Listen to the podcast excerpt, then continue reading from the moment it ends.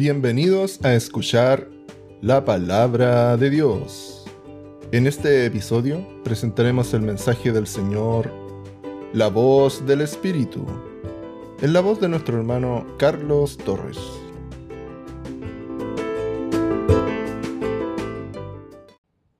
El Señor Jesús les bendiga. Amén. Amén. Amén. Qué grato es estar reunidos. Como decía nuestro hermano coordinador, nuestro hermano Víctor, eh, es una práctica que tenemos que tener nosotros los cristianos, no dejarla de, de hacer, porque cuando nos reunimos hay algo que pasa, hay algo que tiene que suceder cuando nos reunimos. Porque cuando la iglesia se reúne es para edificación, para que la iglesia se edifique.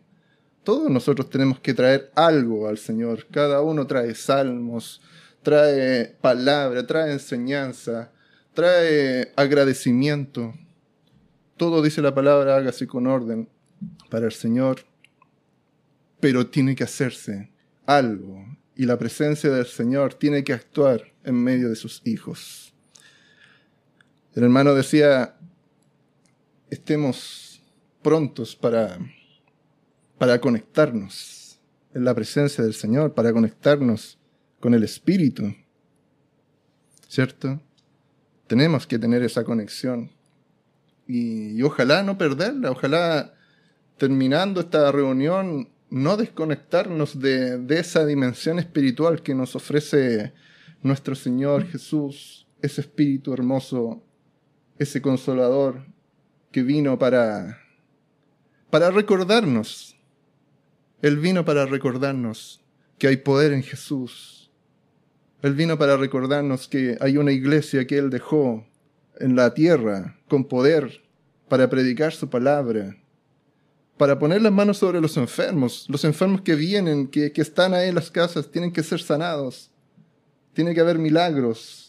Tiene que haber palabra con poder, tiene que haber manifestación del Espíritu Santo. Él viene a recordarnos eso. Hoy vamos a hablar de, de esto, de esta espiritualidad. Vamos a hablar de, de la voz del Espíritu, de, del lenguaje inentendible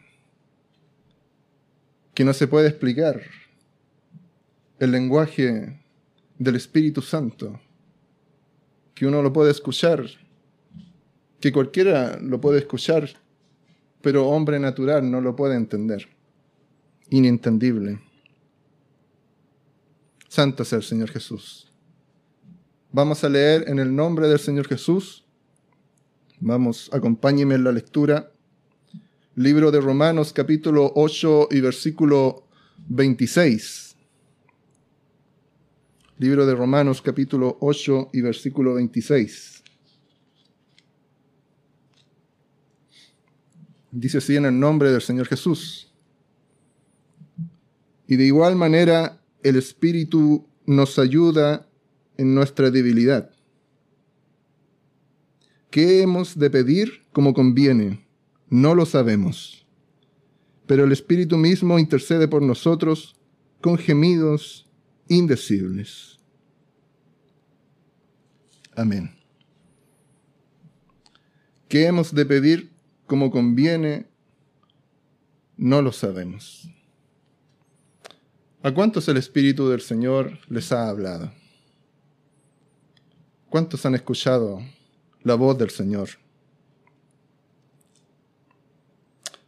¿O cuántos eh, en su oración, ahí arrodillados, en el lugar íntimo de su hogar,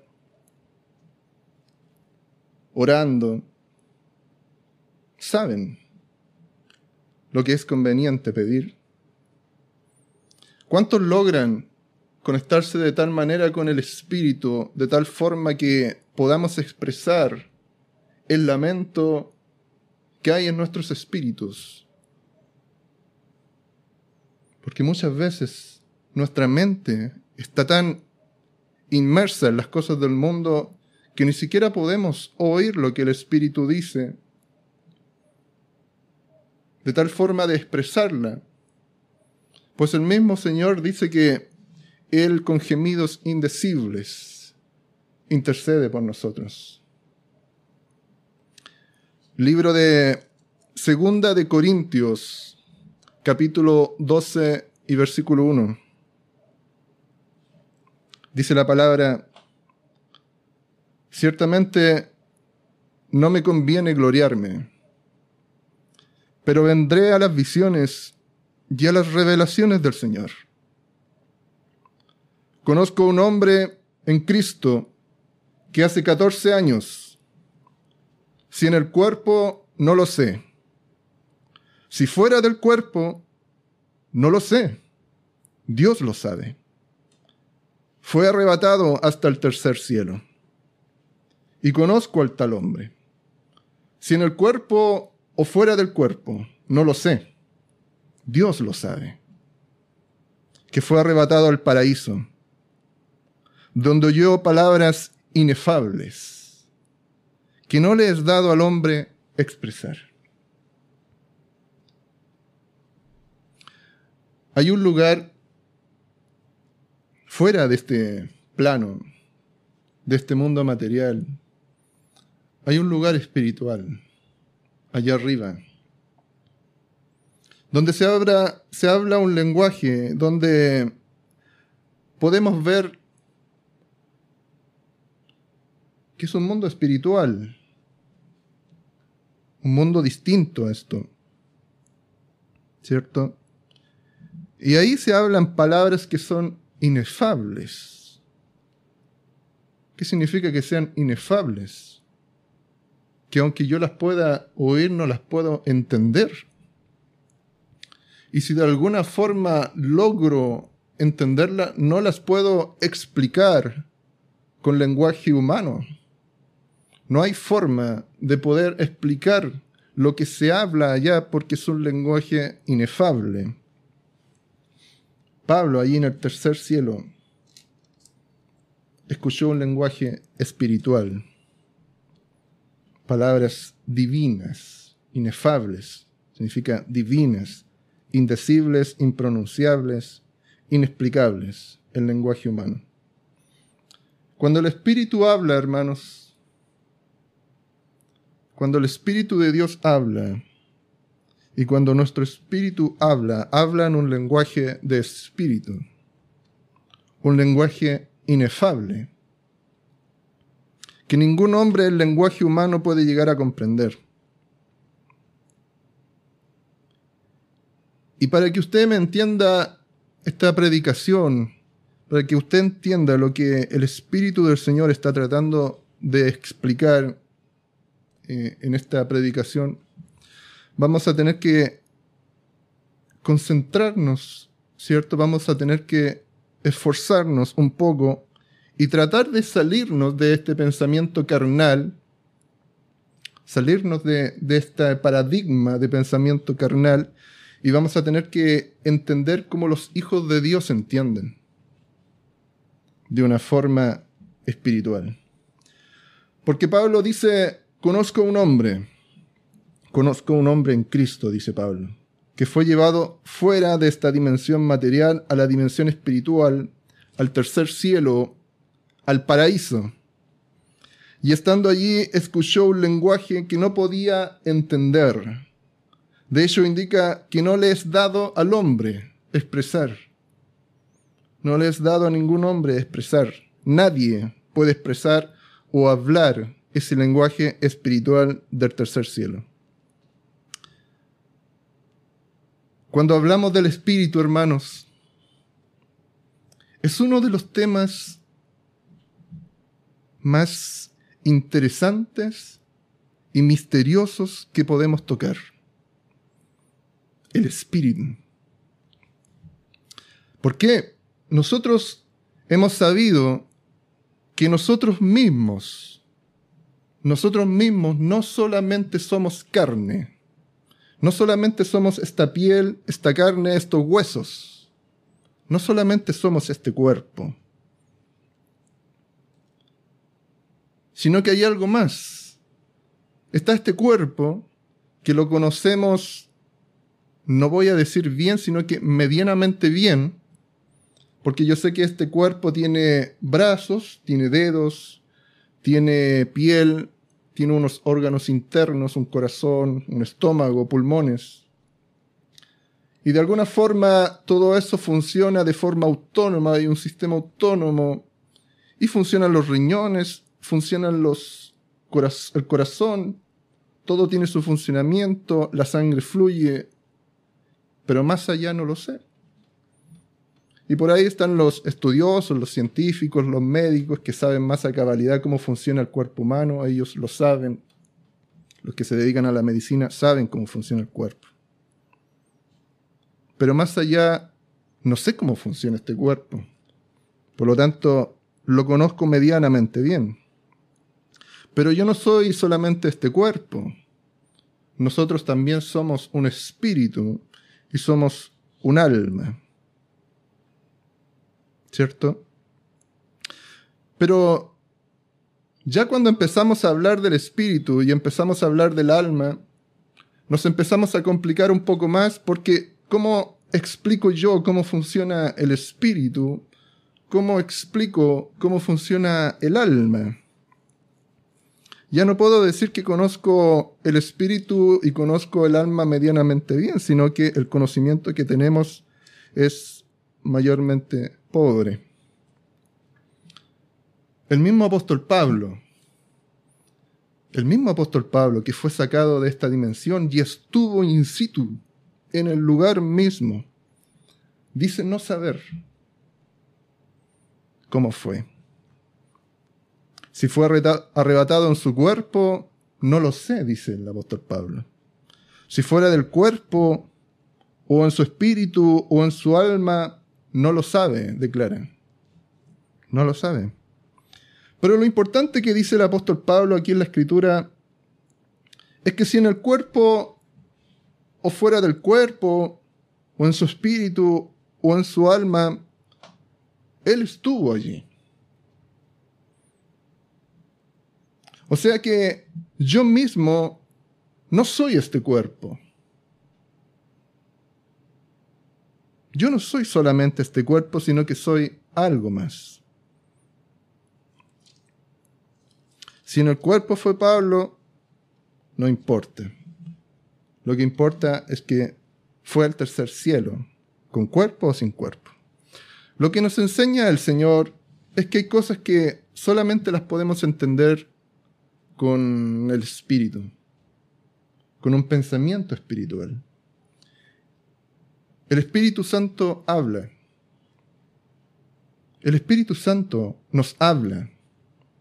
Si hay alguno que piensa que el Espíritu Santo no habla, porque muchos piensan que el Espíritu Santo no ha hablado y no habla, está muy equivocado, porque el Espíritu Santo sí habla, pero habla con un lenguaje inentendible para el entendimiento de la lengua humana. Inefable, declara aquí la, la palabra.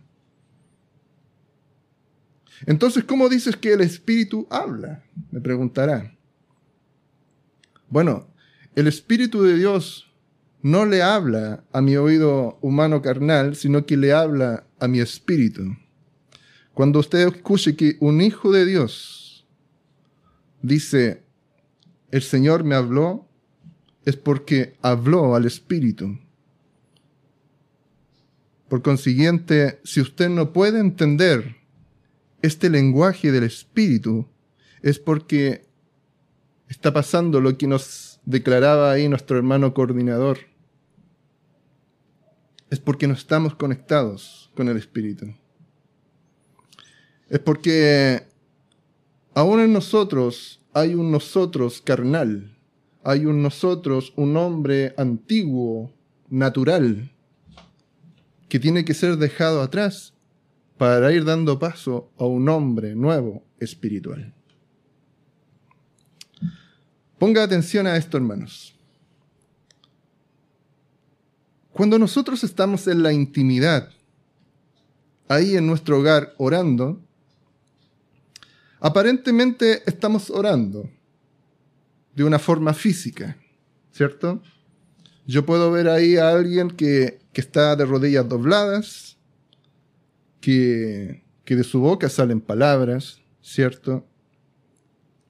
Quizás yo sé que en mi mente hay palabras, yo puedo estar con mi boca cerrada, pero en mi mente hay palabras eh, en lengua humana, ¿cierto? En mi lenguaje materno, el lenguaje que yo sé expresar y que conozco. Hay lágrimas en los ojos probablemente, porque cuando uno ora al Señor hay lamento, hay, hay pesar. Entonces todo eso se puede apreciar de una forma física. Y sabemos que, que alguien está orando porque lo vemos físicamente así.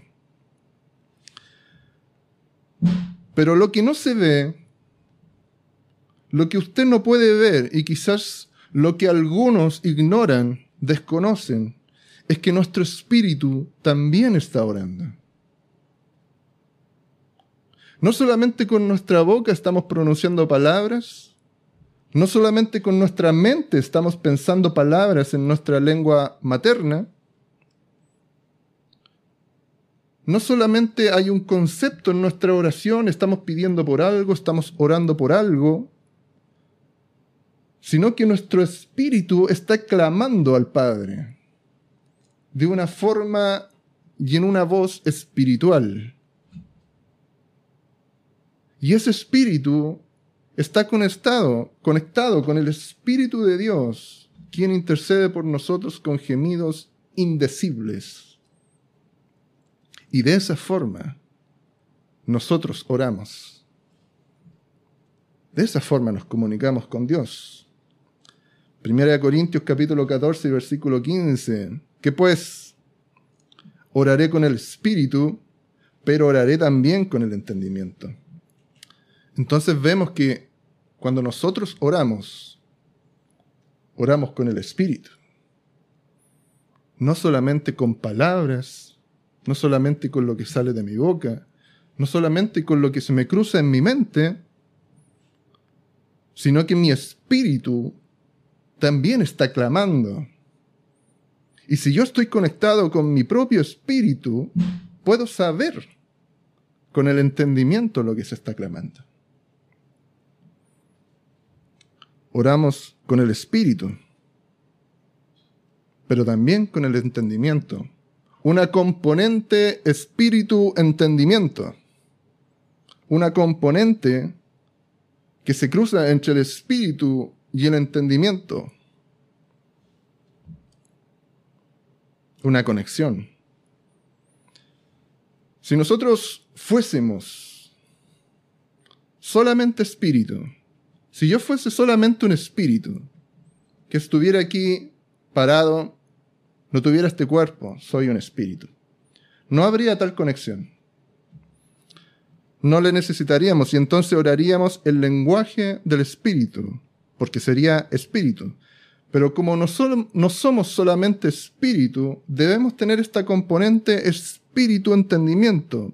Oraré con el espíritu y también con el entendimiento cantaré con el espíritu y cantaré también con el entendimiento. Si yo fuese hombre carnal, hombre natural, como antes lo éramos, entonces ya no hablaría, no oraría, no cantaría con el espíritu, sino simplemente lo haría con el entendimiento. Hombre carnal, ¿cierto? Lo haríamos con el entendimiento de este mundo. Pero no podríamos expresar absolutamente nada de forma espiritual. No podríamos expresar nada con el espíritu porque seríamos hombre carnal, hombre natural, con el entendimiento. Nicodemo fue un ejemplo de esto. Nicodemo era un hombre que hablaba con el entendimiento, Recuerde usted ahí a Nicodemo, un fariseo lleno de conocimiento, destacado entre su pueblo porque los fariseos eran un grupo destacado, era un grupo de la élite del conocimiento de la ley. Nicodemo no era ningún hombre tonto y no se le podía engañar respecto a la palabra escrita. Era totalmente letrado, estudioso, destacado entre, entre su pueblo, porque ellos estudiaban. Nadie le podía engañar respecto a la palabra escrita. Un hombre que tenía entendimiento. Pero en cierta ocasión, Nicodemo se encontró con Jesús y Jesús le habló en el espíritu y con lengua humana. Pero Nicodemo no pudo entender. Juan capítulo 3 y versículo 3 nos dice la palabra, respondió Jesús y le dijo, de cierto, de cierto te digo, que el que no naciere de nuevo no puede ver el reino de Dios. Nicodemo le dijo, ¿cómo puede un hombre nacer siendo viejo? ¿Puede acaso entrar por segunda vez en el vientre de su madre y nacer? Respondió Jesús, de cierto, de cierto te digo, que el que no naciere de agua y del Espíritu no puede entrar en el reino de Dios. Fíjese lo que dice el versículo 6. Lo que es nacido de la carne, carne es, y lo que es nacido del espíritu, espíritu es. Nicodemo no, no entendió lo que Jesús, en una forma espiritual, ¿cierto? Y en un lenguaje humano, de tal que Nicodemo pudiera escuchar lo que estaba diciendo, no entendió lo que intentaba transmitirle. Básicamente le estaba diciendo que debía ocurrir algo en la vida de Nicodemo. Debía salir de ese estado carnal y nacer en un estado espiritual, estaba diciendo el Señor. ¿Cómo podré meterme yo siendo ya viejo dentro de mi madre y nacer de nuevo? entendía Nicodemo. ¿Cómo? Él lo, lo, interpretó con el entendimiento, con la razón. Pero el Señor le dice que lo que se nace de la carne es simplemente carne, pero lo que es del espíritu debe salir del espíritu, pues si no se nace del agua y además del espíritu no puede entrar en el reino de Dios. Jesús le estaba intentando decir a Nicodemo, tú tienes que salir de este reino del mundo. Tú tienes que salir de este reino del mundo y colocarte en este reino de Dios, que es un reino espiritual. Cada uno de nosotros, hermanos, hijos de Dios, cuando nacimos de nuevo, nacimos del Espíritu y automáticamente fuimos implantados en un reino espiritual. El reino de Dios, el reino de nuestro Señor Jesucristo. Tenemos de este mundo para nuestro pesar, para nuestro pesar, tenemos de este mundo un reino carnal. Un reino carnal material en el cual habitamos, para nuestro pesar. Para nuestro pesar habitamos físicamente en esta carne, en un reino mundano. Pero por otro lado, para nuestro gozo, pertenecemos y tenemos la ciudadanía de un reino espiritual. El reino de Dios, el reino del cielo, del tercer cielo, ciudadanía celestial. Pero a algunos les encanta esta biculturalidad.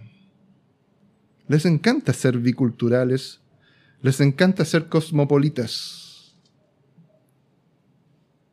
Pues según ellos toman lo mejor del reino carnal y toman lo mejor del reino espiritual.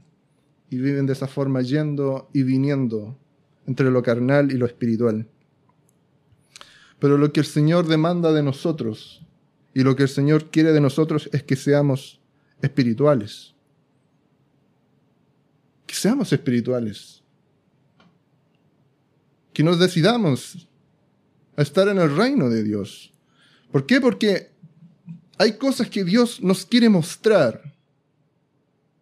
Hay cosas que Dios nos quiere hacer entender que para este mundo, para el reino carnal, para el mundo físico y material, son locura, y que deben ser discernidas de una forma espiritual. Eso es lo que quiere el Señor mostrarnos, las cosas espirituales y venideras, lo que está preparado para sus hijos. Por lo tanto, se deben discernir de una forma espiritual. Hay muchas cosas que para los hijos de Dios, que aunque llevan mucho tiempo en el Evangelio, incluso para mí, incluso para el pastor, incluso para los más antiguos, son difíciles de entender. Son difíciles. Porque el mundo espiritual es fascinante. El mundo espiritual es interesante, interesantísimo. Pero ¿qué pasa ahí?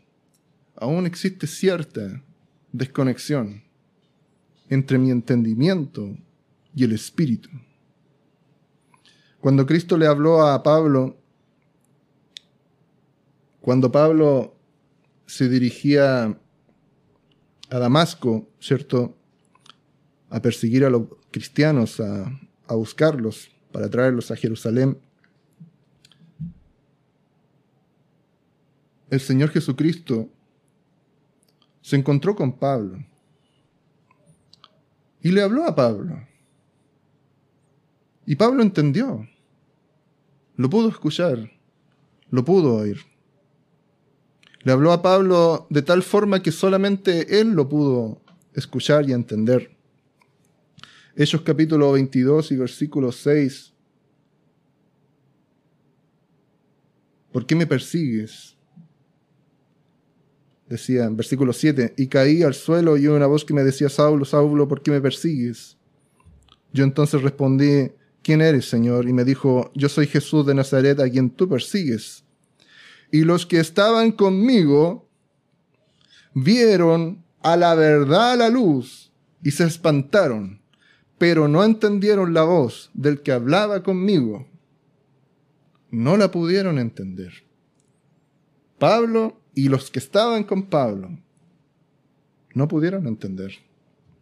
Pablo pudo oír al Espíritu pero el resto no entendió. ¿Y qué pasa con esto? ¿Por qué pasan estas cosas? Bueno, explicarlo no sabemos. Poner ejemplo tenemos muchos. El mejor ejemplo es lo que todos hemos escuchado, siempre. Muchas veces en las reuniones. La iglesia reunida el Espíritu está hablando, el mensaje se está predicando. Algunos entienden lo que el Espíritu habla y otros se van vacíos porque no entendieron nada. Se van vacíos, sin gozo, sin la presencia del Señor. No entendieron nada lo que el Espíritu habló. ¿Por qué el Señor les habla a unos y a otros no les habla?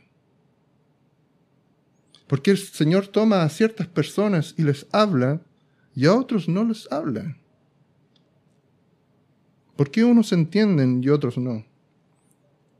Éxodo capítulo 20 y versículo 18, recuerde ahí a Moisés y al pueblo. Dice la palabra, todo el pueblo todo el pueblo observaba el estruendo y los relámpagos y el sonido de la bocina y el monte que humeaba, y viéndolo el pueblo temblaron.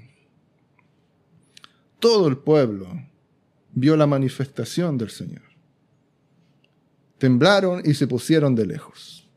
Y dijeron a Moisés, habla tú con nosotros y nosotros oiremos, pero no hable Dios con nosotros para que no muramos.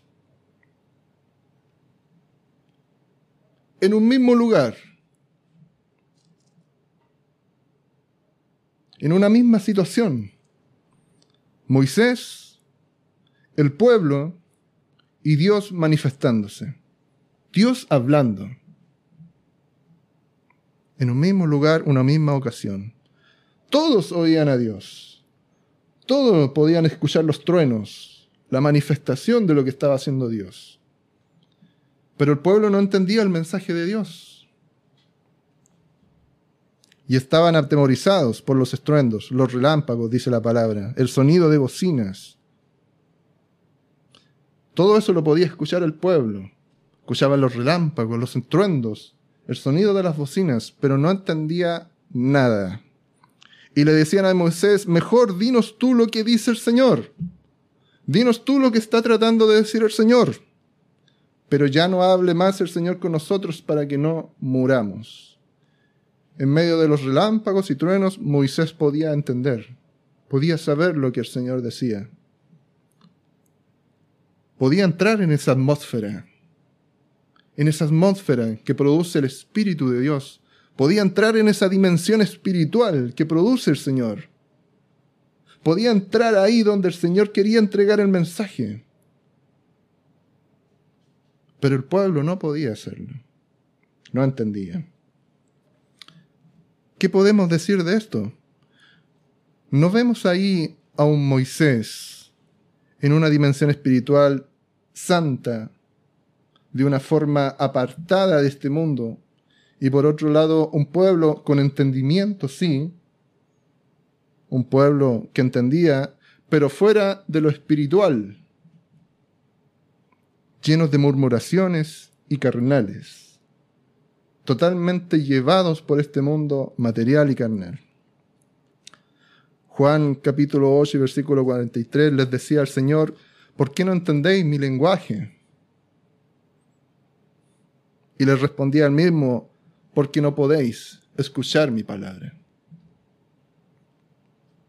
¿Por qué no le podían entender? Porque no podían escuchar la palabra. Si cualquiera lee lo que Jesús enseñaba, puede ir a los evangelios y puede buscar cada parábola,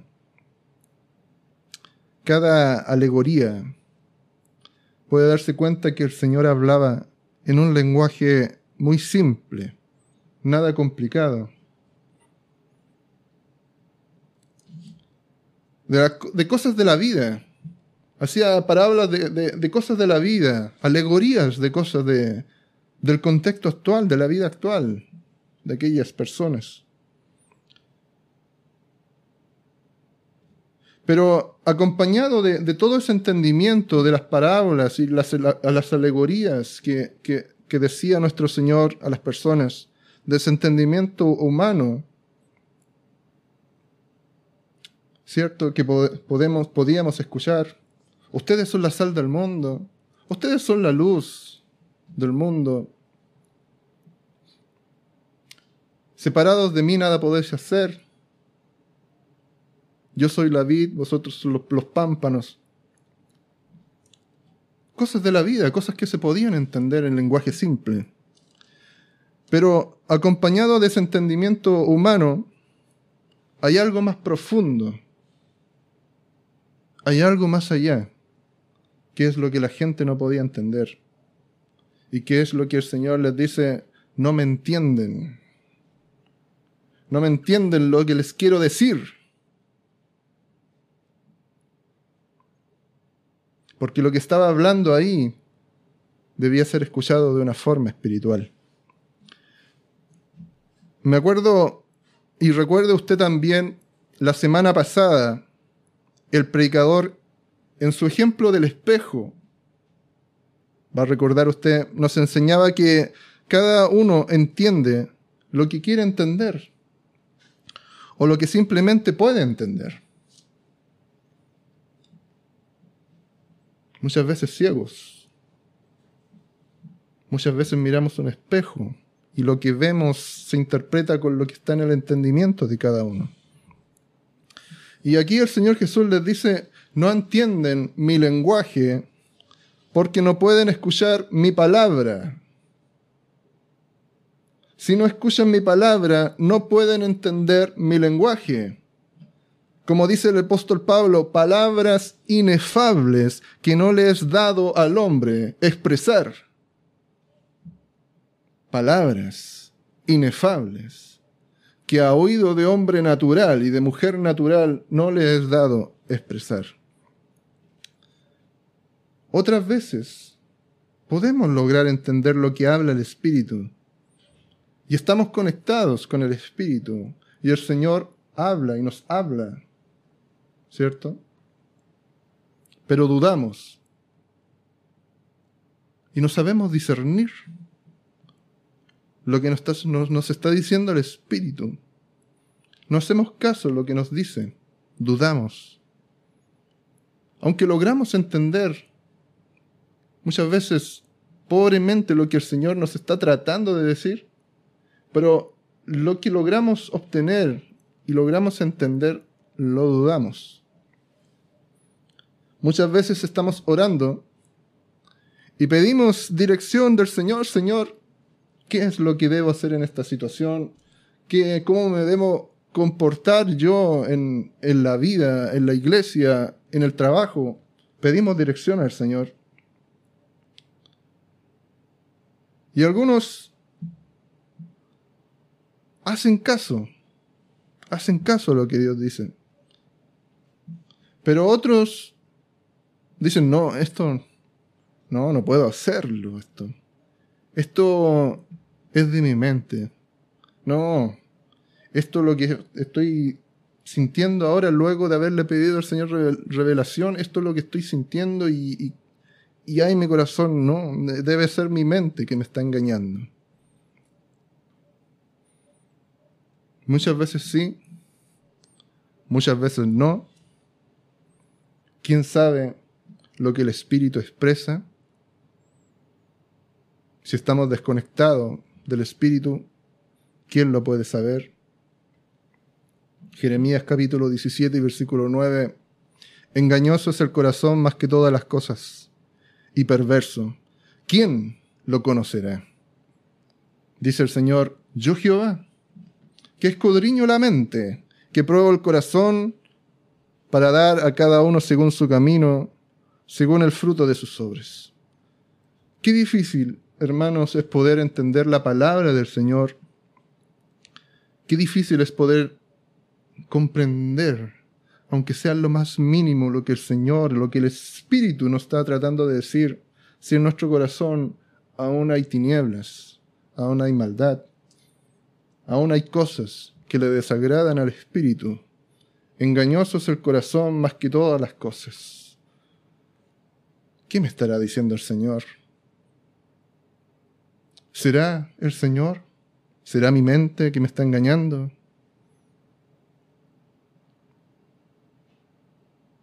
Un corazón limpio para el Señor. Un corazón puro para el Señor. Un corazón conectado, conforme a la voluntad del Señor. De esta forma nosotros resistimos al Espíritu Santo. Eso se llama resistir al Espíritu, que es uno de los grandes pecados en contra del Espíritu Santo. Resistir, decir que lo que oí no es de Dios, cuando es Dios mismo quien te está hablando. Muchas veces no es una voz, muchas veces no es una voz audible, muchas veces es un sentir en tu corazón. Algo que me mueva hace algo, pero yo soy rebelde y me resisto. Pero ¿quién es el que está en ti provocando ese sentir? La palabra dice en Filipenses 2.13 que Dios es el que en vosotros produce así el querer como el hacer, por su buena voluntad. Es Dios el que produce en ti ese mover. Es el Espíritu de Dios el que produce en ti ese sentir.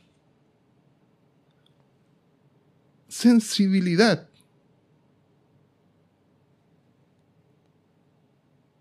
No debemos ser rebeldes cuando Dios nos habla. Evaluemos siempre qué es lo que Dios está produciendo en nuestros corazones y si va conforme a la voluntad de Dios evaluemos qué es lo que Dios me está queriendo decir. Sensibilidad. Necesitamos adquirir sensibilidad. La iglesia tiene que tener sensibilidad al Espíritu. ¿Cuántas veces el Señor nos ha movido a hacer algo y nosotros no lo hacemos? No tenemos la sensibilidad. Y luego oramos reclamándole al Señor, ¿dónde estás, Señor? Que no nos hablas. Y quizás ahí mismo el Señor te está diciendo, yo te hablé, pero no me escuchaste. O lo que es peor, no quisiste escuchar. Hemos escuchado mucho de esto. Hemos oído muchas experiencias, muchas situaciones. Hermanos que, que Dios mismo, que el Espíritu mismo los levantaba en la mañana con voz audible. No tenían necesidad de despertador. A quienes el Señor les dijo, quítate ese abrigo para dárselo a tal hombre, porque necesita o quienes le reclamaron al Señor lo cansado que estaban de todo. ¿Cuánto les gustaría estar un mes descansando en su cama? Y el Señor les respondió, no medimos con quién estamos hablando. ¿Y quién es el que nos habla? No ponemos esa balanza, esa medida. Sensibilidad. Resistimos al Espíritu en nuestras palabras. Lo resistimos. De alguna forma le decidimos, Señor, ya no hables tú, no me hables tú, no me hables tú a mi corazón, para que no muramos. Solamente háblame a través del hermano, a través del predicador, a través de del podcast, a través de, de las predicaciones grabadas. Pero no me hables tú de alguna forma, estamos diciendo. Hay veces cuando resistimos al Señor por no quererlo escuchar, por ser porfiados, por ser rebeldes. Génesis capítulo 6 y versículo 3 dijo Jehová, no contenderá mi espíritu con el hombre para siempre. No contenderá mi espíritu con el hombre para siempre, porque ciertamente él es carne. Lo lamentó el Señor. Se arrepintió el Señor de haber creado al hombre. Lo lamentó. Se dio cuenta, no puedo comunicarme con ellos. No puedo estar contendiendo con ellos para siempre, porque ciertamente ellos son carne. Porque el hombre carnal, el hombre natural, no puede entender las cosas de Dios.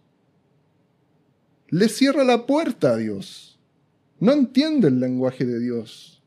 Pero los espirituales, los hijos de Dios, pueden hacerlo por medio del Espíritu de Dios.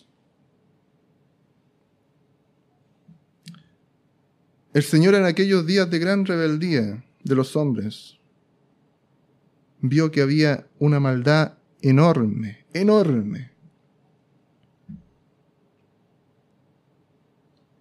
Y les estoy diciendo esto porque creo que es importante lo que ocurría ahí en Génesis. Porque lo que está ocurriendo ahí en Génesis tiene que pasar ahora está escrito que la maldad del hombre tiene que evidenciarse aún más en estos tiempos. La maldad del hombre tiene que multiplicarse en estos tiempos.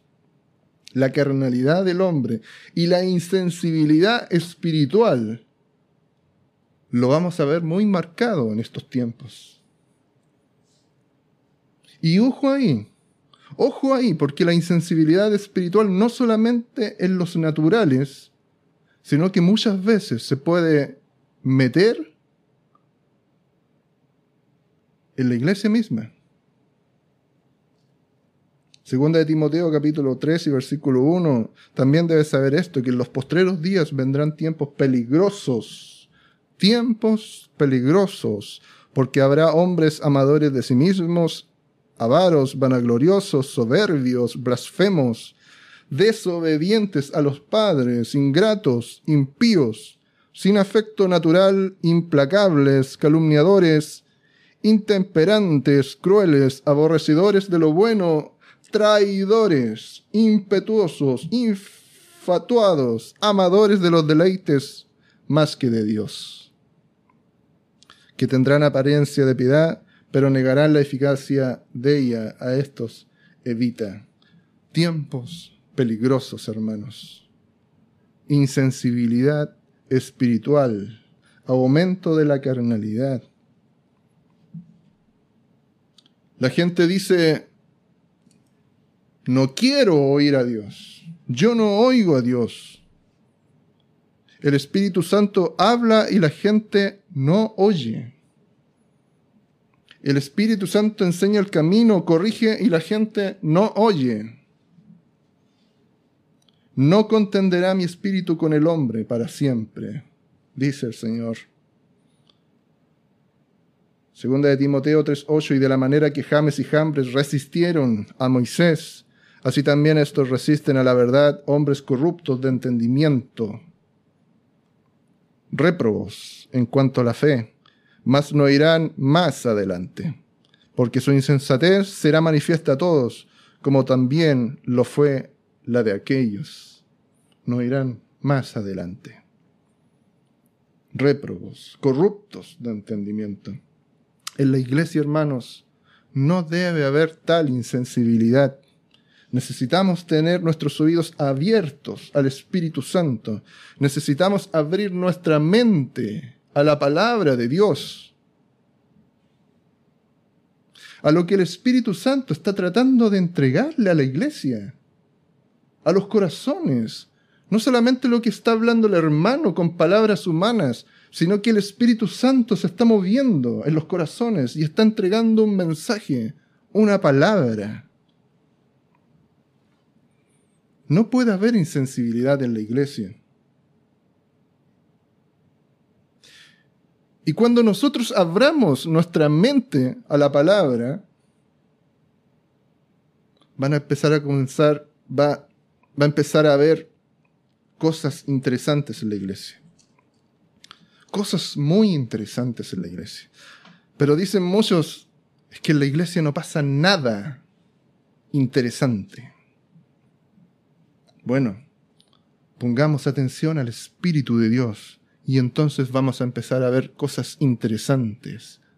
Y el Señor va a empezar a hacer cosas grandes. Si nosotros aprendemos a escuchar al Espíritu de Dios van a empezar a ver cosas maravillosas. Miremos ahí la, experiencia de Juan.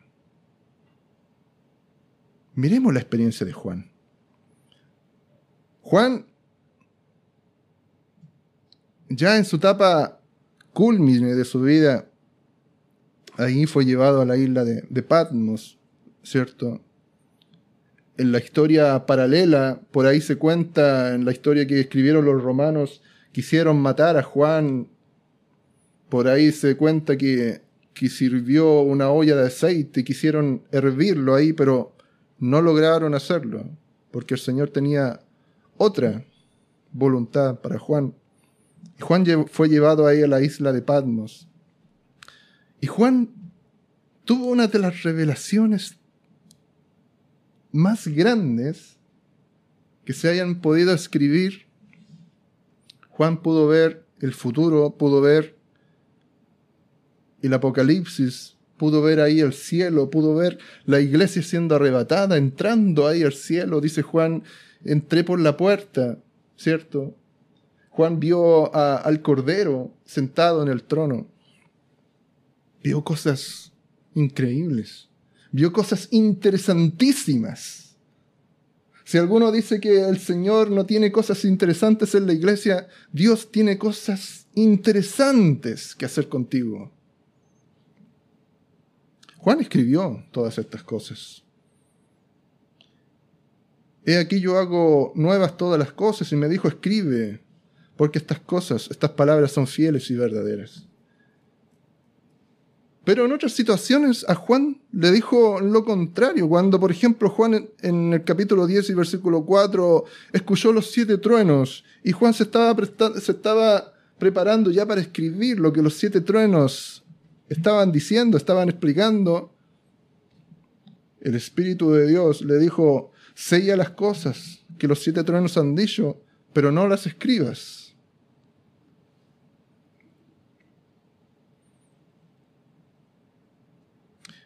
Les dice, escribe, porque estas palabras son fieles y verdaderas, pero también le dice, no escribas, sella estas cosas, no las escribas. ¿Por qué a Juan se le dice en una parte escribe y en otra parte se le dice no escribas? Podría ser que el Señor estimó que no era necesario que Juan y que nosotros posteriormente no, no supiéramos más cosas. ¿Será que hay cosas inexplicables en el cielo, en la espiritualidad, que nuestra mente no puede entender. Probablemente ahí Juan estaba presto para escribir todo lo que estaba sucediendo, pero ¿cómo explicarlo? No lo sabemos. ¿Será que cuando el Señor no quiera que tú vayas a cierto lugar, ¿será que cuando el Señor no quiera que tú vayas, por ejemplo, al cine, al concierto de tal artista, al Festival de Viña, como muchos van por ahí, o a cualquier otra parte? ¿Será que el Señor tendrá que escribir otro libro acerca de todos los lugares que no quieres que tú vayas? ¿O tendrá que enviar un profeta para decirte que no debes ir o no debes hacer tal y tales cosas? La experiencia de Juan a nosotros nos enseña que primero necesitamos saber escuchar la voz del Espíritu Santo la experiencia de Juan nos enseña a nosotros que, que debemos entender con ese entendimiento espiritual, que ya no caminamos por caminos mundanos, sino que andamos en lugares celestiales. Efesios capítulo 2 y versículo 6, y juntamente con Él nos resucitó.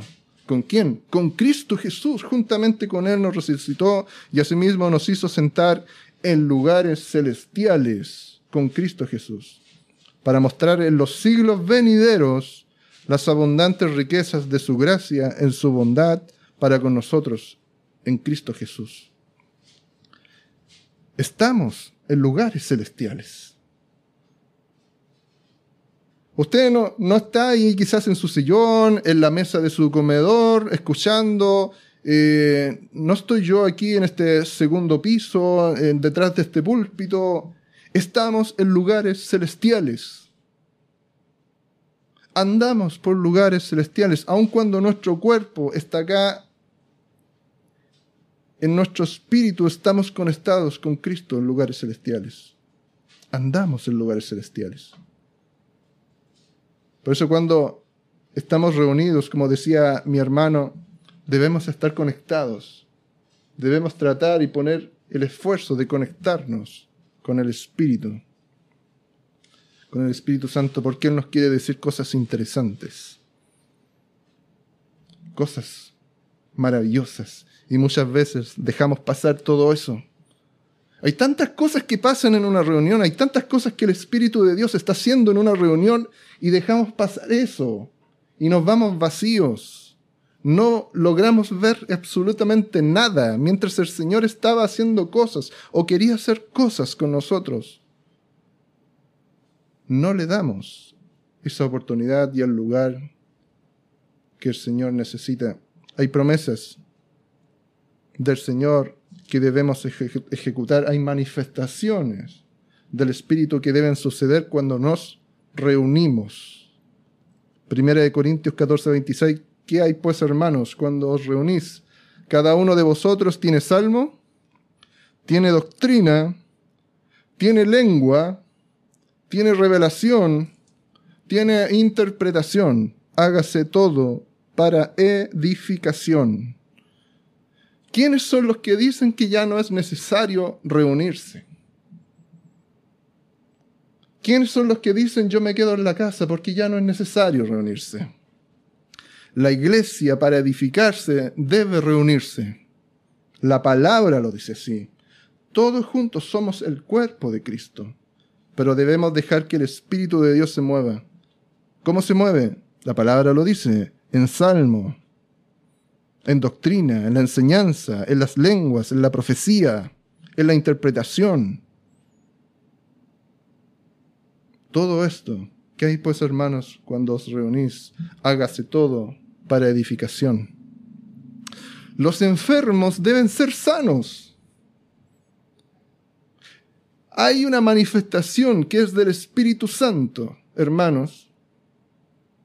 No es de nosotros, es del Espíritu Santo.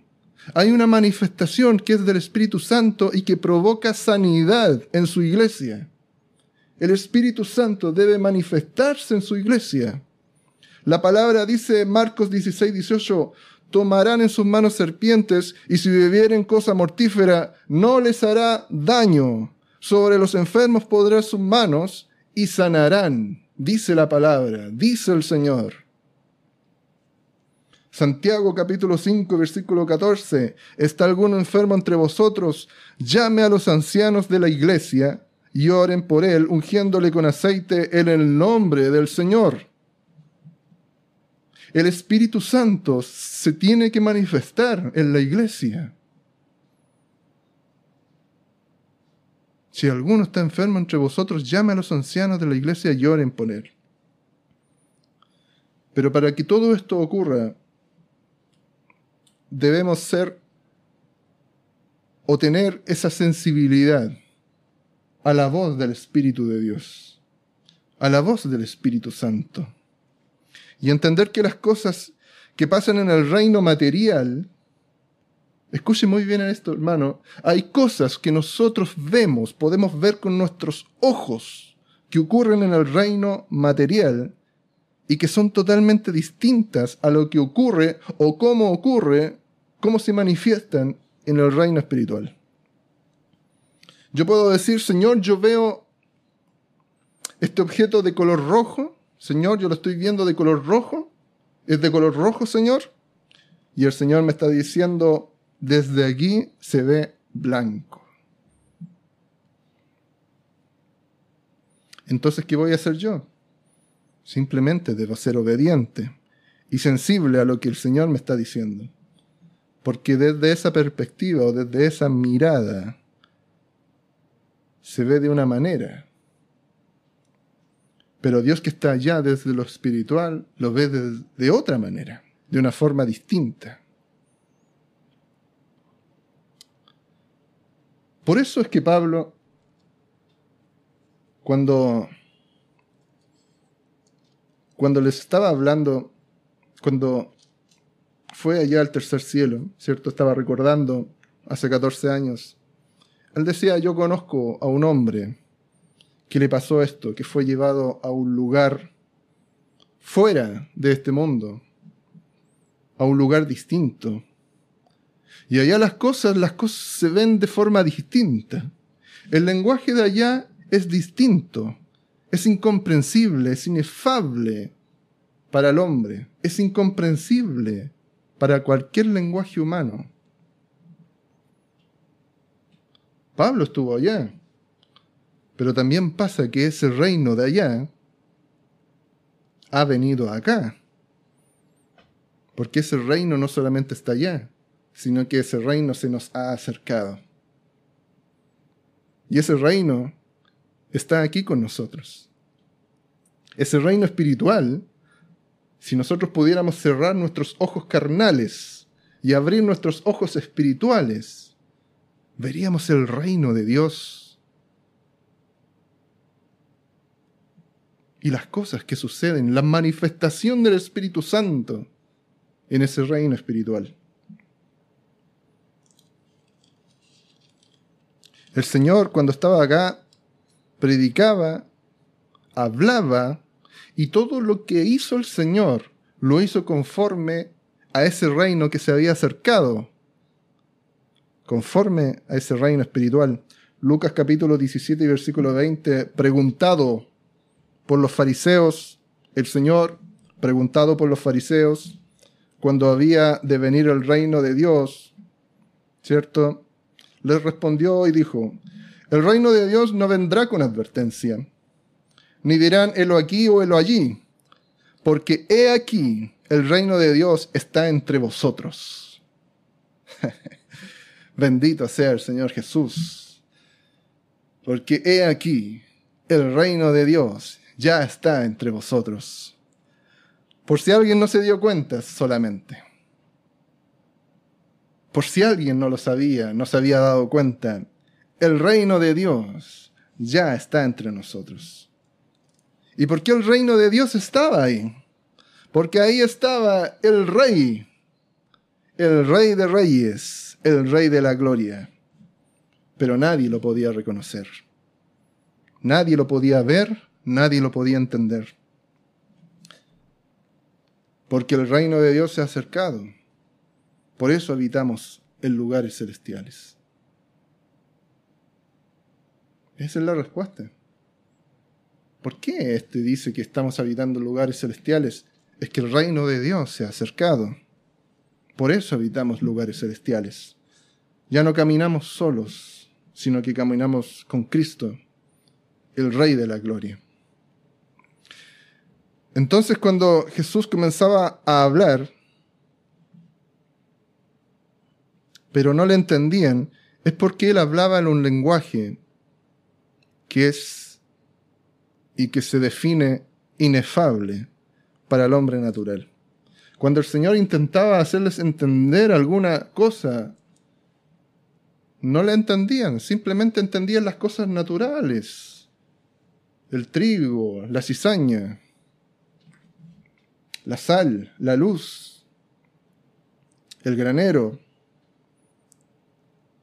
el reino de Dios es similar a, pero entendían solamente las palabras naturales, pero no entendían el trasfondo del asunto y la, y la cuestión espiritual que había detrás de todo eso. Jesús en la casa de Jairo, se acordará usted, Lucas capítulo 8 y versículo 52.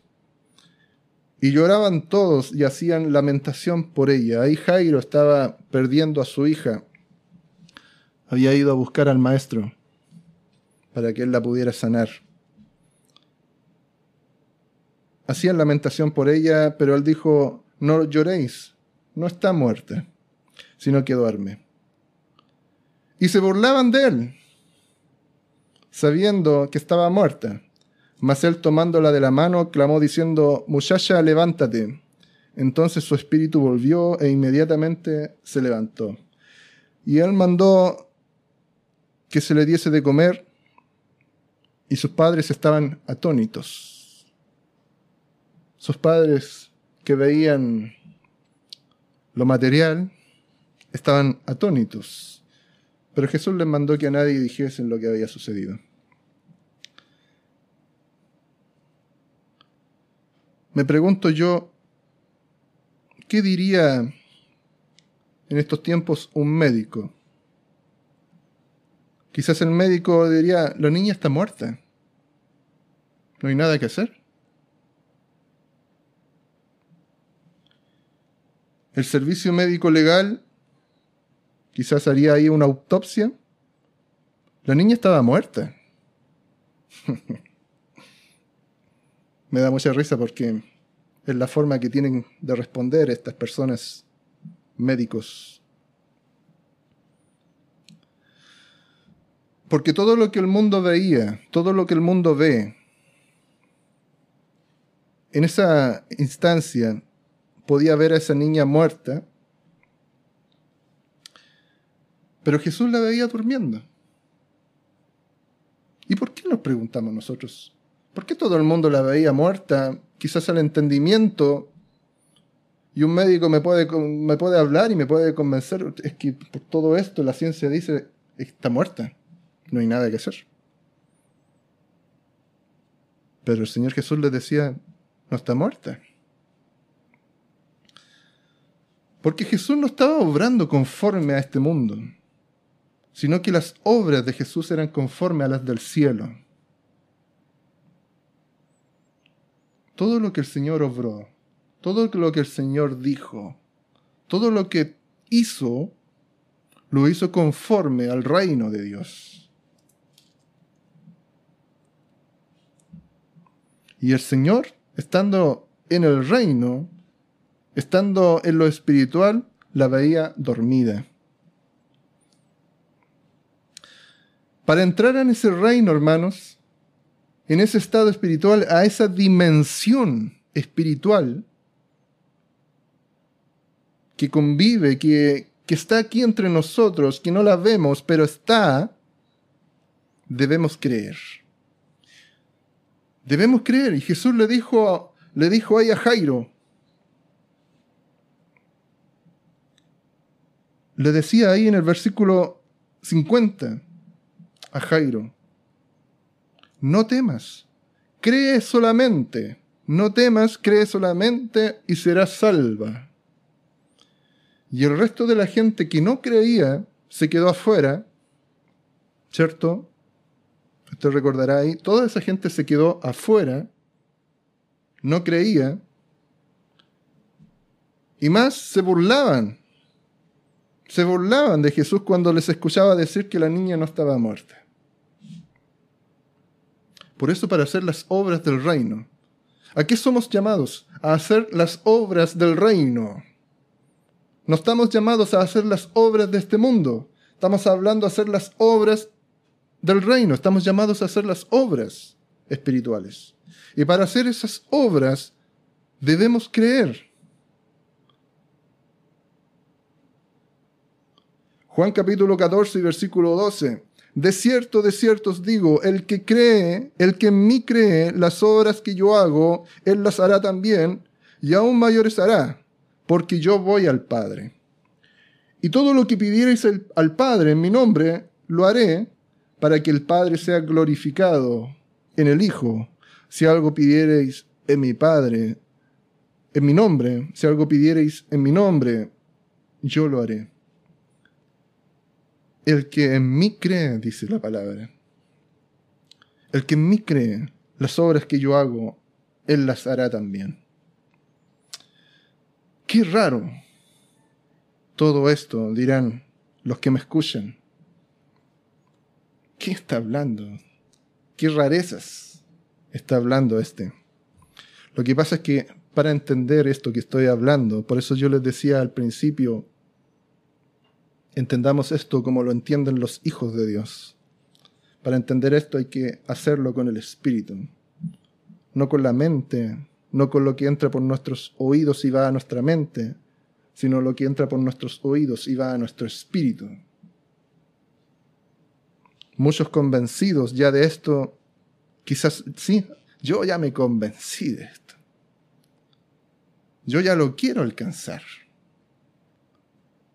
Y si terminé el año 2023 de una forma carnal, yo quiero empezar este año 2024 y quiero comenzar a entender de forma espiritual.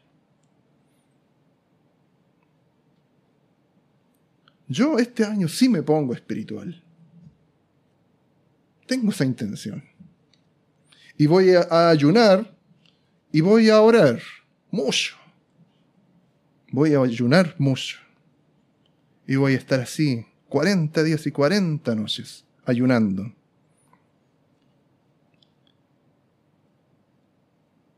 Pero estas cosas, hermanos, no funcionan así. ¿Por qué no funcionan así? Porque no debemos ver estas herramientas, el ayuno o la oración, de una forma con una mirada de hombre natural, ¿cierto? Porque un hombre natural quiere llegar al otro estado con esas herramientas, pero lo mira desde una mirada de hombre natural, no desde una mirada de hombre espiritual. ¿Qué es ayunar? ¿Qué es ayunar? ¿Mm? Todos responderían dejar de comer. ¿Qué es el ayuno? ¿Qué significa ayunar? Dejar de comer. Entonces yo voy a dejar de comer 40 días, así como el Señor lo hizo, y voy a ayunar. ¿Qué es orar? ¿Cómo es orar? Todos responderían, hay que arrodillarse, hay que hablar con Dios, hay que derramar las lágrimas, hay que lamentarse, etc. Por eso yo voy a ahí a postrarme, a tirarme sobre mis rodillas y voy a estar ahí hasta que las lágrimas salgan de mi rostro. Pero nuevamente, interpretar esto de esa forma es interpretarlo como lo interpretan los hombres naturales o las mujeres naturales. Pero alguien debiera entender esto de una forma espiritual. Alguien debiera entender esto. Alguien debiera estar extendiéndolo ahí donde usted está.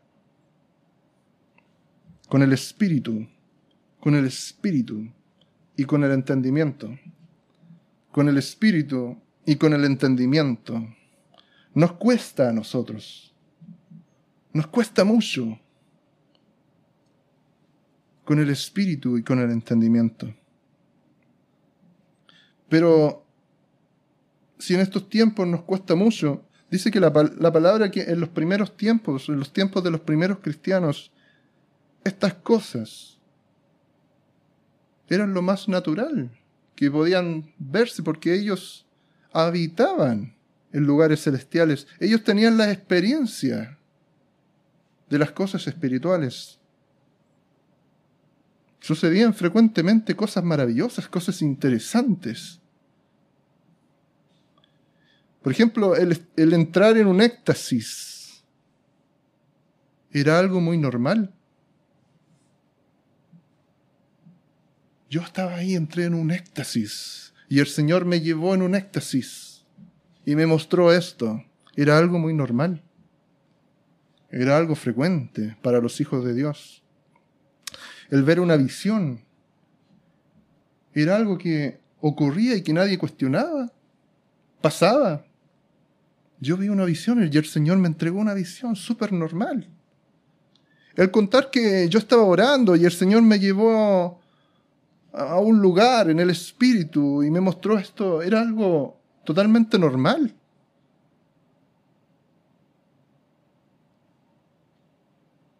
Ahí los primeros cristianos no decían, yo doblo mis rodillas ahí, hablo con Dios. Ellos contaban experiencias espirituales, sobrenaturales, de la manifestación del Espíritu de Dios. ¿Qué pasaría si hoy cuento que cierto hombre de lentes estaba orando y el Señor lo llevó en el Espíritu a la casa de tal hermano y ahí estuvieron conversando la palabra? Porque para mí el orar fue eso. Yo me arrodillé a orar y el Señor me levantó y me llevó en el espíritu, en un éxtasis. Digo esto en mi trabajo y me preguntan qué estoy tomando. Digo esto en mi familia y me envían al psicólogo porque estoy raro. Estoy pensando mal. Pero Pablo dijo, conozco un hombre que fue llevado al, tercer cielo. Conozco un hombre que fue llevado al tercer cielo. Y esa era normal en la época de los primeros cristianos. Era normal para quienes conocían el poder y la gloria de Dios. Por eso debemos comenzar a conocer el poder y la gloria de Dios no mirar la manifestación de Dios como algo superficial, algo natural, algo carnal, sino que la manifestación del Espíritu es algo sobrenatural, espiritual. En Hechos capítulo 8 dice la palabra que un ángel le pide a Felipe que se dirija al sur. Luego el Espíritu de Dios le pide que se acerque a un carro. Ahí Felipe conoce a un etíope a quien le explicó el Evangelio y luego lo bautizó. Y cuando estaba saliendo del agua, el Espíritu del Señor lo, arrebató de ahí y Felipe fue encontrado en otro lugar, en Azoto.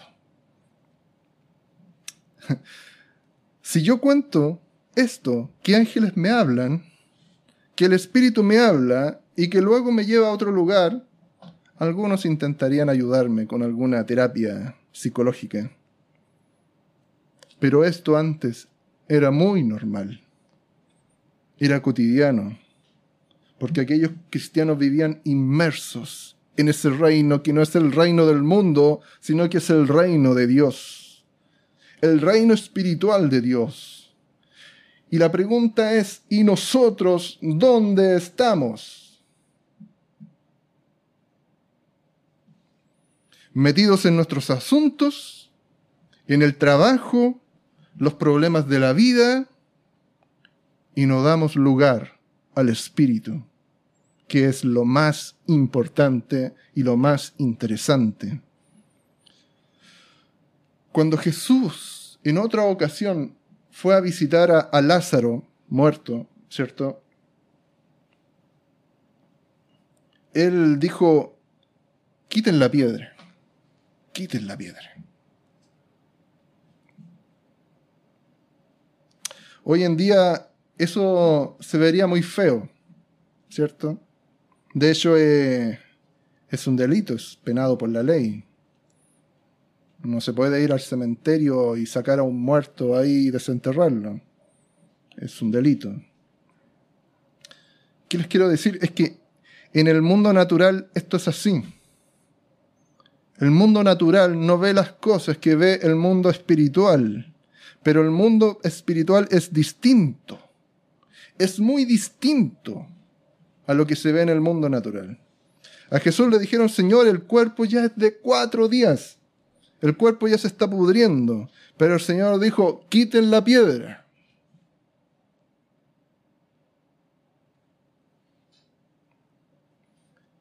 El Señor no andaba según la carne. Él andaba según el Espíritu. Jesús andaba según el Espíritu, conforme a lo que el Padre le enviaba y le mandaba a hacer. ¿Acaso usted cree que Jesús, sabiendo que Lázaro estaba enfermo, porque el Señor lo sabía, ¿por qué se quedó dos días más en el lugar donde estaba? ¿Qué le respondió Jesús a aquellos mensajeros de, de, de las hermanas de, de Lázaro? Juan capítulo 11, versículo 4 dijo, esta enfermedad no es para muerte, ¿cierto? Sino para la gloria de Dios, para que el Hijo de Dios sea glorificado por ella. Entonces cuando Jesús llega y encuentra a Lázaro muerto, ¿será que el Señor llegó tarde? Señor, te quedaste allá dos días más y pudiste haber venido antes. ¿Será que el Señor llegó tarde? Para los que piensan naturalmente, Jesús sí llegó tarde. Fue negligente. Fue irresponsable, sabiendo que Lázaro estaba enfermo y se quedó allá dos días más en el lugar donde estaba, pudiendo haber venido antes. Pero los que andan conforme al Espíritu, nunca, hermanos, nunca andan tarde, sino que andan en el tiempo de Dios. Los que andan conforme al Espíritu, conforme a la voluntad de Dios, andan en el tiempo de Dios. Todo esto pasó para la gloria de Dios, para que Jesucristo fuera glorificado por esa enfermedad. ¿Por qué? Porque en Jesús no hay muerte. Y la gloria es para el Señor Jesús. ¿Qué nos dice todo esto, hermanos? conforme a todo lo que esto, a todo lo que hemos dicho, no debemos andar bajo los lineamientos de este mundo. No busquemos andar o tratando de demostrar una imagen de que yo soy una persona normal cualquiera de este mundo, para que no me traten de loco, porque si yo digo las cosas que suceden en mi iglesia y las cosas que suceden personalmente, en mi experiencia personal con Dios, suenan como locura. Porque para este reino, el reino del mundo, el reino que no es de Dios es una locura. ¿Cómo es posible, hermanos, que predicando a un Dios vivo y todopoderoso, andemos suplicando y adictos a los beneficios de este mundo, tratando de aparentar de que somos igual que ellos? Vivimos esclavos de las pastillas para las enfermedades. Vivimos esclavos de las preocupaciones de la vida porque no hay trabajo, no hay dinero. Vivimos humillados porque no hemos tomado la identidad del reino. La biculturalidad de nuestras vidas entre lo espiritual y lo carnal. El mestizaje entre lo carnal y lo espiritual. Muchos andan entre esto y esto otro. No son aceptados ni en el mundo, no son aceptados ni en el reino espiritual, porque no pertenecen a ningún lugar. Son mestizos. La sal que Dios mandó que seamos, que fuésemos, se desvaneció y ya no sirven para nada, sino para ser pisoteados por este mundo. Defínete. Define dónde quieres estar, dónde quieres poner tus pies, pero no puedes tener un pie en el mundo y otro pie en el reino espiritual. Define a quién perteneces y a quién sirves. Porque ahí está lo interesante. El Dios que salvó y liberó tu alma. El Dios que salvó y liberó tu alma para aquellos que andan buscando solución para su cuerpo y sus dolores en el mundo. Si la palabra que el Dios que salvó tu espíritu y tu alma no va a dejar tu cuerpo perdido. No va a dejar tu cuerpo en manos del enemigo, en manos de la enfermedad. Muchos piensan que Dios sí liberó mi espíritu, liberó mi alma, sí, liberó mi mente, liberó mi corazón. Pero respecto a mi cuerpo, mi cuerpo está perdido. Mi cuerpo ya no da más. Mi cuerpo está en las manos del enemigo. El mismo Dios que salvó, limpió y liberó tu espíritu, también libera y sana tu cuerpo, porque tiene el poder para hacerlo. Primera de Tesanolicenses capítulo 5 versículo 23. El mismo Dios de paz os santifique por completo, dice la palabra. ¿Cómo nos va a santificar? Por completo. Y todo vuestro ser, escuche, espíritu, alma y cuerpo, sea guardado irreprensible para la venida de nuestro Señor Jesucristo cuando en este tiempo sea guardado irreprensible esperando la venida de nuestro Señor Jesucristo. Fiel es el que os llama, el cual también lo hará. Irreprensible, que no tiene nada que corregir. ¿Cómo va a guardar nuestro ser el Señor? Todo nuestro ser, sin nada que corregir. Santo, santo para el Señor. Si nuestro espíritu habita lugares celestiales, también nuestro cuerpo. Si nuestra alma y nuestro espíritu habita lugares celestiales, también debe hacerlo nuestro cuerpo, porque nuestro cuerpo es templo del Espíritu Santo. Y ya no anda ni se comporta.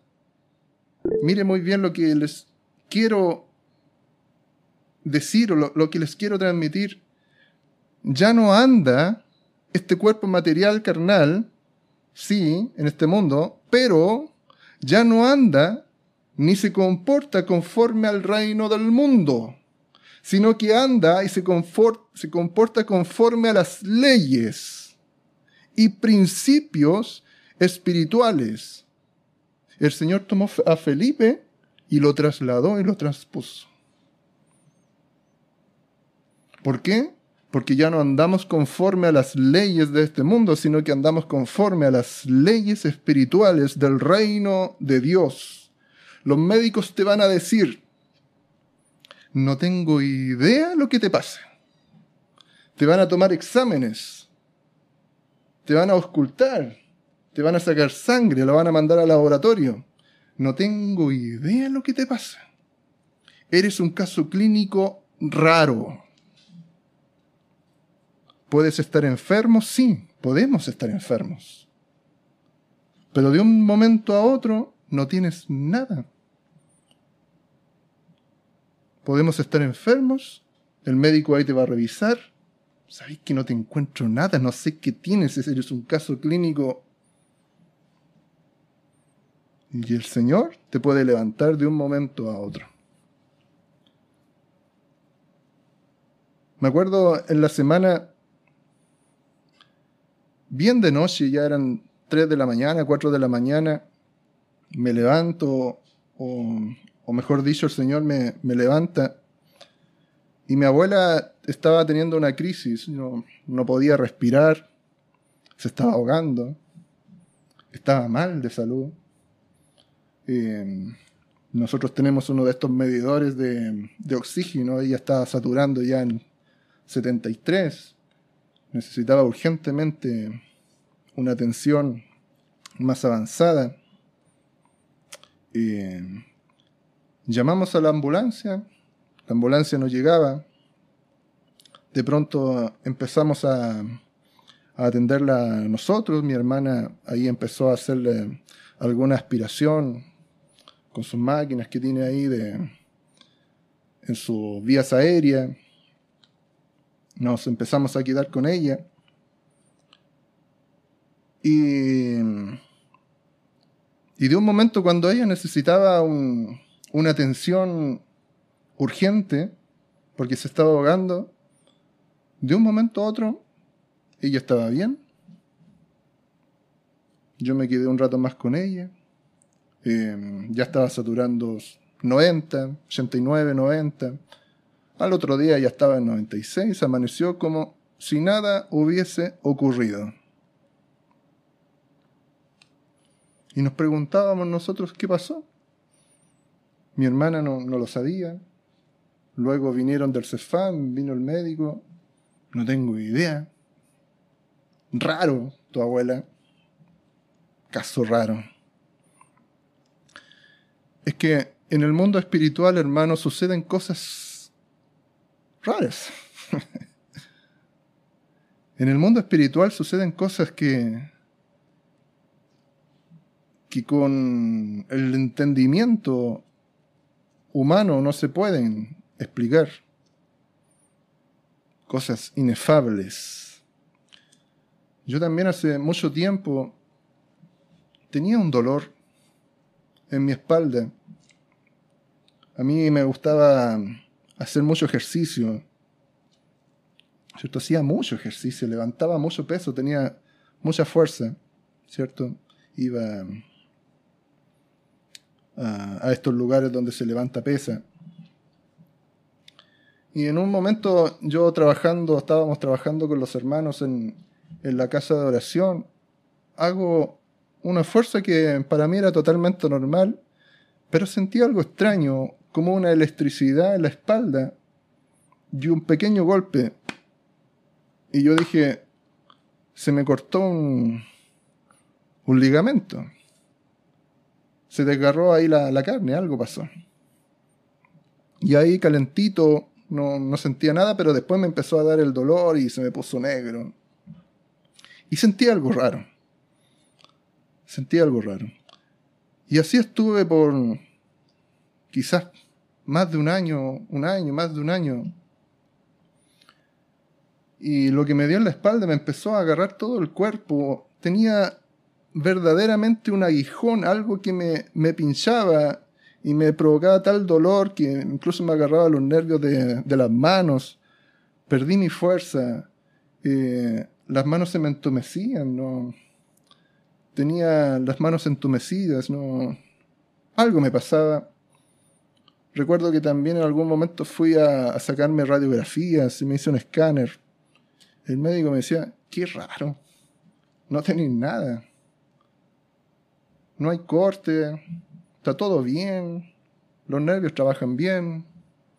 qué raro lo que tú tenías, no, no debieras tener tanto dolor si, si fuera una cosa tan pequeña.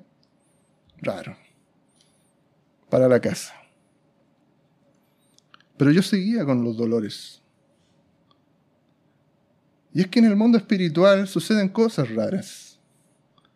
Y yo le decía a mi papá, en ese lugar, en ese sitio, hay que orar. Hay que, hay que tener oración porque hay algo raro ahí. Hay una cosa que está ahí que, que va en contra. Que hay una resistencia ahí al espíritu. Algo raro pasa ahí. Tenía un dolor tan grande en mi espalda. Un día me fui a acostar con dolor, dolor. Me dormí con dolor. No recuerdo que estaba soñando, no sé. Si estaba orando en el espíritu, no sé. Eh, era como un sueño.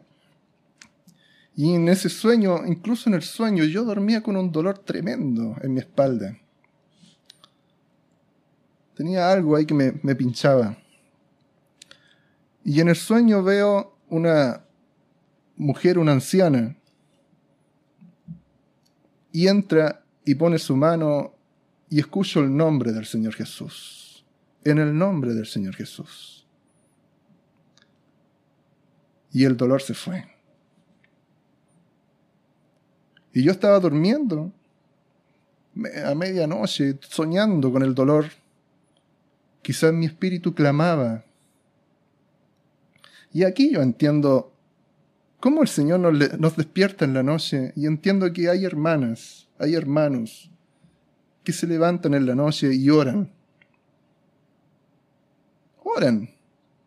¿Por qué orar? Simplemente oran. ¿Qué sabemos nosotros qué conviene pedir? Sino que el Espíritu es el que clama. Y el Espíritu de Dios, con gemidos indecibles, intercede por nosotros. Yo no tuve más dolor. Mis, mis brazos se recuperaron. Ya puedo trabajar ahí en el sitio con mis hermanos. No hay dolor. ¿Qué caso clínico más raro? Dicen los médicos, dicen los especialistas. Yo no creo en ellos. Yo creo en mi Señor Jesús, quien tiene el poder de sanar. Aunque todo parezca locura, ¿qué está contando? Este está, diciendo leceras, tonteras. Aunque esté todo fuera de la lógica, quitemos la piedra, hermanos. Aunque todo parezca raro, raro, quitemos la piedra. Digamos amén al Señor, andemos conforme al reino de Dios. Conforme al Espíritu, conforme a la voluntad de Dios. El Señor dijo y aseguró, dijo y aseguró que esto pasaría. Marcos 16, 17 y estas señales seguirán a los que creen. En mi nombre echarán fuera demonios, hablarán nuevas lenguas, tomarán en las manos serpientes, y si bebieren cosa mortífera, no les hará daño. Sobre los enfermos pondrán sus manos y sanarán. Bendito sea el Señor, Jesús. La gloria Bendito para ti, sea Señor. nuestro Rey de gloria. Grande es nuestro Dios. Hay poder en el nombre de Jesús. Hay poder en el nombre de Jesús. Amén, sí, Señor. Pero el hombre natural, hermanos, usted le va a contar esto a su vecino, al hombre natural, a la mujer natural, no piensa así. No ve estas cosas así. Pone las manos sobre los enfermos y los enfermos no sanan. ¿Y qué pensar si por error o por un mal de algún otro comemos alguna cosa contaminada, algo malo en la comida? Nos vamos intoxicados a la urgencia y a ver cómo nos atienden ahí, porque he tenido la experiencia de la atención en la urgencia. A ver cómo te van a atender ahí. En vez de acudir al Señor, que nos atiende con toda dignidad, hermanos. En vez de acudir a nuestro Padre, que nos escucha y nos atiende con toda dignidad, que no nos deja esperando en una camilla, en un pasillo, y que pone sus manos sobre nosotros y nos da una sanidad inmediata. Inmediata, hermanos. No como muchos hacían ahí su fila y se congregaban muchos buscando ahí una sanidad. Para tener esta sanidad hay que creer en el que es fiel y verdadero, en Jesús. Fiel y verdadero, en Jesús. Porque en el nombre de Jesús hay poder, hermanos. No dudemos, no dudemos en nada. Estamos orando, oramos, pero lo hacemos dudando. Y aunque usted diga con las palabras, no, es que yo no dudo. El espíritu que todo lo escudriña sabe que usted está dudando. Y si hay una desconexión entre su entendimiento y su espíritu, y probablemente su entendimiento dice yo no dudo, pero dentro en su corazón aún hay duda y hay tinieblas. No sabemos pedir con nuestras palabras lo que conviene. No tenemos idea de lo que debemos pedir como conviene sino que nuestro espíritu que clama al Padre se comunica con el Espíritu Santo, con gemidos indecibles, y Él intercede por nosotros. Pero no vale nada, hermanos, no vale nada si con palabras decimos yo creo, pero con nuestro espíritu que está hablando con el Espíritu de Dios, manifiesta incredulidad. No hay manifestación. Pero con los que están, los que tienen los pies bien puestos, plantados en el reino de Dios, desde este reino se habla diferente. Los que nos escuchan de allá afuera van a ver que nosotros hablamos diferente. Sin dudas, porque estamos viendo. Hemos abierto nuestros ojos espirituales y estamos viendo las cosas celestiales. Estamos viendo las cosas celestiales. Algunos dirán, no, si, si el echar fuera demonios no es para todos, es para algunos nomás. O, o el sanar es para ciertas personas en la iglesia. No todos tienen esa capacidad. No, si es una capacidad que tiene que tener una persona. El hablar en, en lenguas, no todos. Mire, todas estas cosas no es de una persona.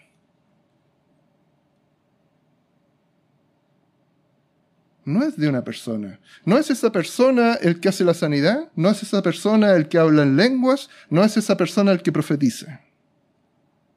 No es de una persona. Son la manifestación del Espíritu de Dios, del Espíritu Santo en nuestras vidas. Cuando se habla de los dones para la iglesia, se habla de la manifestación del Espíritu de Dios en las vidas de los cristianos el Espíritu Santo en nuestras vidas. La palabra dice que estas manifestaciones o estas señales seguirán o son de los que creen. No de algunos que creen, sino de todos los que creen. Si tú crees y tienes el Espíritu Santo, la manifestación del Espíritu Santo va a estar. Dice, hablarán nuevas lenguas, echarán fuera los demonios, pondrán las manos sobre los enfermos y los que están enfermos van a sanar. El Espíritu Santo lo va a hacer así. Primera de Corintios capítulo 14, versículo 14. Pero si yo oro en la lengua desconocida, mi espíritu ora, pero mi entendimiento queda sin fruto. ¿Qué pues? Oraré con el espíritu, pero también oraré con el entendimiento. Cantaré con el espíritu, pero cantaré también con el entendimiento. Porque si bendices solo con el espíritu, el que ocupa lugar de simple oyente, ¿cómo dirá amén a tu acción de gracias, pues no sabe lo que has dicho? Con el espíritu y con el entendimiento. Todas las cosas que hagamos, hermanos, como nos enseña la palabra, hacerlo todo en el nombre del Señor Jesús, porque así bendecimos a Dios o damos gracias a Dios por medio de Él, ¿cierto? pero también todas las cosas tenemos que hacerlas con el espíritu y con el entendimiento. Voy a poner las manos sobre los enfermos, debe hacerlo con el espíritu y con el entendimiento. Va a hablar en lenguas, debe hacerlo en el espíritu y con el entendimiento. Va a orar en el espíritu y con el entendimiento. Va a retar a los demonios para que se vayan con el espíritu y con el entendimiento. El lenguaje del espíritu es un lenguaje, hermanos, que actúa por la fe. El lenguaje del espíritu, la voz del espíritu, cómo se, cómo, se manifiesta el espíritu, es algo que actúa por la fe, se entiende por la fe en el entendimiento y se practica en el hacer por la fe. ¿Por qué? ¿Qué dice Hebreos capítulo 11 y versículo 1? Es pues la fe la certeza de lo que se espera y la convicción de lo que no se ve. ¿Qué es la certeza de lo que se espera? ¿Qué estamos esperando? ¿Qué es lo que la iglesia está esperando? ¿No esperamos nosotros la venida de nuestro Señor? ¿La resurrección de los muertos en Cristo? ¿Y la glorificación de nuestros cuerpos? Que pasen de esto corruptible a incorruptible y eterno. ¿No estamos esperando eso? Bueno, entonces la certeza de lo que se espera significa que yo tengo algo seguro. Yo tengo algo. ¿Tú tienes algo? Tú tienes algo también. Yo tengo algo seguro, que estoy esperando, ¿sí? Pero sé que ya es mío y sé que lo tengo, que lo estoy esperando, pero sé que es mío. Que aunque no lo vea, yo sé que está que aunque mis ojos no lo vean, yo sé que está, porque estoy convencido que sí está. Está, pero no lo veo, pero es mío y yo sé que lo tengo. Entonces, ¿por qué no nos convencemos de una vez que nuestro comportamiento, hermanos, nuestras palabras y nuestro pensar deben estar conforme al reino venidero, que no es de este mundo, sino que es espiritual? Al, mundo, al reino venidero que se ha acercado, que lo tenemos de Dios y que estamos en Él por medio de Dios y de su Espíritu Santo. Locura, dicen algunos. ¿Qué locura está hablando este? ¿Qué cosas locas? Es que me van a tratar de loco. ¿Cómo yo voy a poder hablar esto a un hombre natural sin que me trate de loco? Esto, hermanos, es totalmente normal en los hijos de Dios. Felipe fue transpuesto. Jesús resucitado atravesó las paredes. Esteban veía el cielo abierto. Pedro fue liberado de la cárcel por un ángel. Pablo fue al tercer cielo. Juan fue llevado al futuro y al cielo en un éxtasis. ¿Y qué más decir? Multitud de acciones del Espíritu que cuando las contamos, para este mundo le parecen locura. Si usted no se había dado cuenta dónde está parado, ahí estamos. ¿Qué está hablando este hermano? ¿Puede usted entender lo que el Espíritu dice a la iglesia? ¿Está comprendiendo lo que el Espíritu está diciendo a la iglesia? Lo tengo, ¿cierto? Pero no lo estoy viendo. Lo tengo, pero no lo estoy viendo. ¿Y cómo sé que lo tengo? Porque sé dónde estoy. ¿Cierto? ¿Y dónde estoy? Bueno, en el reino de Dios. No en el reino del mundo, en el reino de Dios. Estoy en el reino de Dios, por eso sé que estoy y que lo tengo, pero no lo estoy viendo. En el reino de Dios estamos. Entonces, ¿por qué dudamos?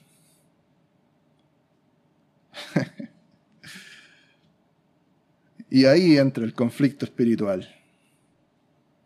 Conflicto espiritual. ¿Por qué dudamos? Dudamos porque haces las cosas que no son del reino de Dios. Haces cosas que no son del reino de Dios, sino que del mundo. Cuando las cosas que nosotros debiéramos estar haciendo son las cosas que manifiestan al Espíritu de Dios en nosotros. Créalo, hermano. Solamente créalo. Si Pablo pudo recuperar la vista por la imposición de las manos de Ananías, ¿cierto? Entonces con nosotros también va a pasar. Si Felipe pudo ser guiado por el Espíritu para ir a bautizar a aquel etíope, con nosotros también va a pasar. Si los apóstoles y los primeros cristianos fueron librados de cárceles, de la muerte, también con nosotros va a pasar. Pero lo que también va a pasar con nosotros es que vamos a tener tribulación. vamos a padecer enfermedad, sí. Nos vamos a enfermar. ¿Vamos a tener aguijones del enemigo? Sí. Por ahí va a haber un aguijón del enemigo. El mismo Señor le dijo a Ananías sobre Pablo, en Hechos capítulo 9, versículo 15. El Señor le dijo, ve porque instrumento escogido me es este, para llevar mi nombre en presencia de los gentiles y de reyes y de los hijos de Israel, porque yo le mostraré cuánto le es necesario padecer por mi nombre. Porque llevar el nombre de Jesús también implica, como dice la palabra, padecimientos. Pero la fe que tenemos en Cristo Jesús nos hace andar en triunfo, porque aunque no lo vemos, sí lo tenemos.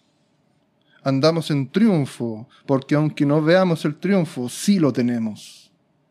Sí lo tenemos. Fe, la certeza de lo que se espera, la convicción de lo que no, eh, no se ve. Lo importante de todo esto, hermanos, es que nos quedemos en donde nos conviene estar. Quedémonos, hermanos, en donde nos, nos conviene estar. El hermano coordinador nos decía, bueno, conéctese ahora con el Espíritu, conéctese. Y yo le digo ahora, no se desconecte, no se desconecte. Quedémonos donde nos conviene estar. Todos los días de reunión luchamos para meternos en esa dimensión, para meternos en ese, en ese reino. Y algunos ya terminada la reunión vuelven a la, a la normalidad carnal del reino de este mundo. No nos mantenemos. Nos cuesta mantenernos. Nos desconectamos. Y es ahí cuando entonces vuelve la vida dura. El cansancio, las enfermedades, el sufrimiento, el gozo se va, la alegría del Señor se va. Y se va por una semana hasta que nuevamente podemos juntarnos y tratamos y nos esforzamos de nuevamente conectarnos. Cambiemos nuestra mentalidad al reino de Dios, hermanos. Cambiemos nuestra mentalidad, ese paradigma, esa forma de pensar al reino de Dios. Sí, dicen algunos, pero eso va a ser allá. Acá pienso como hombre. Si yo sé que lo tengo, yo sé que lo tengo, pero aún no porque eso va a ser allá. ¿Cierto? Hermanos, esto es con el espíritu y con el entendimiento. Con el espíritu y con el entendimiento. Lo que el Señor dice, que el reino ya, se, ya se nos ha acercado y que tenemos promesas no para después ni para allá, sino que aquí y ahora. Promesas no para después ni para allá, sino que para aquí y ahora. Aquí y ahora. Es la certeza de lo que se espera y la convicción de lo que no se ve. Aquí y ahora. Porque el Señor no dijo que se iría y nos dejaría solos. Yo me voy, ahí arréglensela como, como puedan hasta que yo regresen. Ahí sí se van a cumplir las promesas. No. El Señor no nos ha dejado solos. Juan capítulo 14, versículo 25, os he dicho estas cosas estando con vosotros.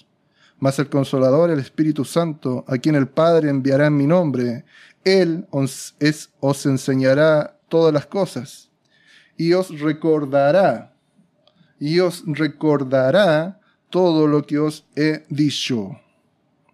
¿Para qué está el Espíritu de Dios con nosotros? Para recordarnos para enseñarnos y para recordarnos, para recordarnos que en Jesús somos más que vencedores, para recordarnos que en el nombre de Jesús Él confirma con señales su palabra, para recordarnos que estas señales seguirán a los que creen, en su nombre echaremos fuera demonios, en su nombre hablaremos nuevas lenguas, que pondremos las manos sobre los enfermos para que sanen. Para recordarnos que ya no somos de este mundo, sino que somos del reino celestial. Para recordarnos que cuando nos enfermamos no tenemos que correr allá a la urgencia, sino que tenemos que correr a nuestro Padre en oración. Para recordarnos que frente a cualquier necesidad no tenemos que correr a los beneficios que nos da esta sociedad, este gobierno del mundo satánico que estamos viviendo en este momento, este gobierno que va a ser destruido. No tenemos necesidad de eso, sino que todo lo que necesitamos lo recibiremos de nuestro Padre.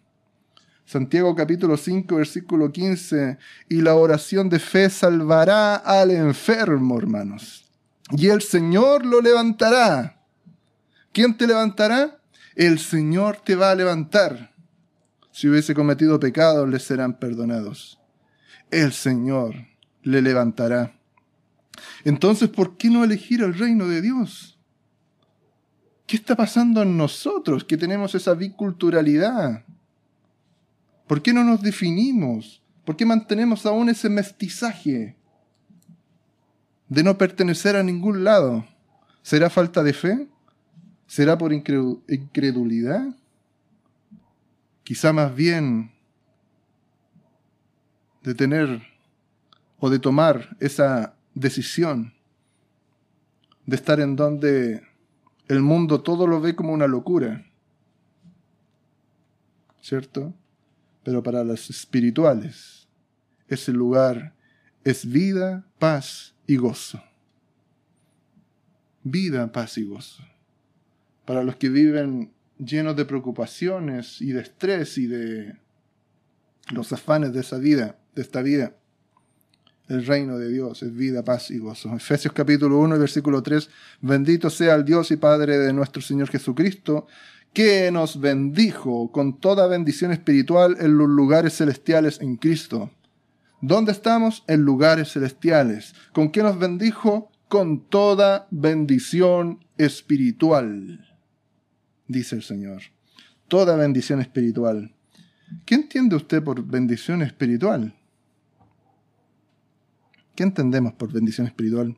Algunos entienden o malentienden quizás las cosas y piensan que lo espiritual es una cosa que recibiremos cuando estemos allá, nuevamente. Allá, allá recibiremos. Cuando tengamos ese cuerpo glorificado, allá en el cielo. Entonces, como aún sigo en el cuerpo, entienden algunos, hay cosas que el Señor no me puede dar, porque este cuerpo necesita cosas que son terrenales, carnales, mundanas. Por ahí escuchamos a algunos, es que también tenemos derecho a distraernos. Este cuerpo necesita cosas de, la carne, del mundo. Necesita muchas veces apartarnos, pero apartarnos del Señor. Porque tanto Señor, Señor, Señor, Señor, a esta carne le cansa. ¿Cierto? Necesita distraerse, descansar de la iglesia, como si las cosas de Dios lo cansaran. Me imagino a tal, cuando venga el Señor a buscarnos, no duraría un día porque se aburriría, porque no está preparado para la santidad, se cansaría. Por eso muchos no van a entrar, hermanos. Entonces tales tienen necesidad de comida, de bebida, de entretenerse, trabajar y esforzarse porque necesitan la entretención de, del Netflix o de los juegos en línea. Y si no tienen suficiente dinero, se frustran y llegan estresados porque no llegan bien a fin de mes. Viven conforme a los afanes, a los conflictos de esta vida y de la carne. Por el otro lado, hay gente que dice, yo ya soy totalmente espiritual. Soy tan espiritual que me he convertido en un espíritu. Y ninguna necesidad tengo cosas de las cosas de este mundo. No tengo ninguna necesidad de las cosas de este mundo. No necesito comida, no trabajan, ¿cierto? No comen, no se bañan, porque ya no son carne, ¿cierto? Porque como ya somos espíritu, ya esta carne no se pudre, no me baño, no huele mal, son espíritu. son dos extremos. Pero la verdad es que todos tenemos necesidades, hermano. Todos tenemos necesidad. La diferencia, escuche bien esto, la diferencia está en hacer las cosas con el espíritu y con el entendimiento. Con el espíritu y con el entendimiento. Lucas capítulo 12 y versículo 29 dice, Vosotros pues no os preocupéis por, las, por lo que habéis de comer, ni por lo que habéis de beber, ni estéis en ansiosa inquietud. Porque todas estas cosas buscan las gentes del mundo ¿Quiénes buscan estas cosas? Los hombres naturales, la mujer natural, la mujer y el hombre mundanos del reino del mundo. Pero vuestro Padre sabe que tenéis necesidad de estas cosas. O alguno dirá, no, si ya no tengo necesidad de estas cosas, yo ya estoy a otro nivel. No, vuestro Padre sabe que tenéis necesidad de estas cosas. Pero dice, más buscad el reino de Dios y todas estas cosas os serán añadidas. Santo es el Señor Jesús. Todas estas cosas les serán añadidas. Pero primero busquemos el reino de Dios. Primero pongamos nuestra mente, abramos nuestra mente a la palabra. Metámonos en el reino de Dios. Métase en el reino de Dios, hermano. No se salga. Conéctese, pero no se desconecte de este reino de Dios. No nos salgamos de esta dimensión espiritual. Permanezcamos ahí. Todo lo demás en este mundo va a seguir funcionando. Todo, todo, todo va a seguir funcionando tal cual está escrito y tal cual como el Señor le permita que avance. Todo todas las cosas en este mundo, el gobierno, los gobernantes, las leyes, todas las cosas van a ser van a seguir funcionando conforme a lo que Dios permita para este mundo. Y además toda necesidad que tengamos va a ser suplida en nosotros por añadidura. Pero lo verdaderamente importante, hermanos, porque todas esas cosas, si bien las necesitamos, son secundarias o terciarias, ¿cierto? Lo verdaderamente importante está en el reino de Dios. Ahí, hermanos, en el reino de Dios, ahí trabaje usted. En el reino de Dios. Ahí gaste su tiempo. Ahí gastemos nuestro tiempo, en el reino de Dios. Ahí pongamos nuestros pensamientos. Ahí pongamos nuestro oído espiritual para ser guiados. Y el Señor va a hacer cosas interesantes con nosotros va a hacer cosas muy interesantes con nosotros. Vivimos buscando que el Señor nos bendiga, pero el Señor ya nos bendijo. Vivimos buscando que el Señor nos sane, pero el Señor ya tiene dispuesta sanidad para nosotros. Vivimos buscando la felicidad. Vivimos buscando donde no debemos buscar. Busquemos donde se debe buscar. Busquemos donde las cosas que no se ven las tenemos. Las tenemos. Las tenemos porque creemos, por convicción. Yo no sé si me entendió, si me di a entender o no, si pudieron comprender o no. Tampoco sé, tampoco les voy a decir que sé cómo funciona todo esto. El apóstol Pablo decía, si en el cuerpo no lo sé, si fuera del cuerpo, no lo sé. No lo sé. Pero lo que sabemos es que hay un reino preparado, hermanos, y listo para que nosotros andemos en él. Eso es lo que sabemos. Y que las cosas que suceden ahí son raras. Son raras, hermanos. Nos van a decir locos. Nos van a mandar a, terapias psicológicas porque parecen locura, pero son mucho, mucho más interesantes.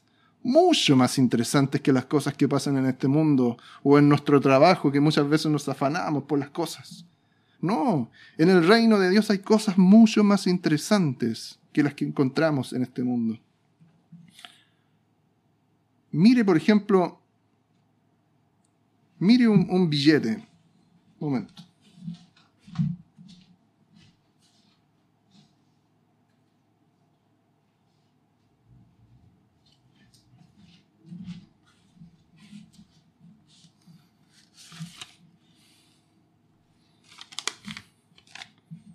Esto es un billete.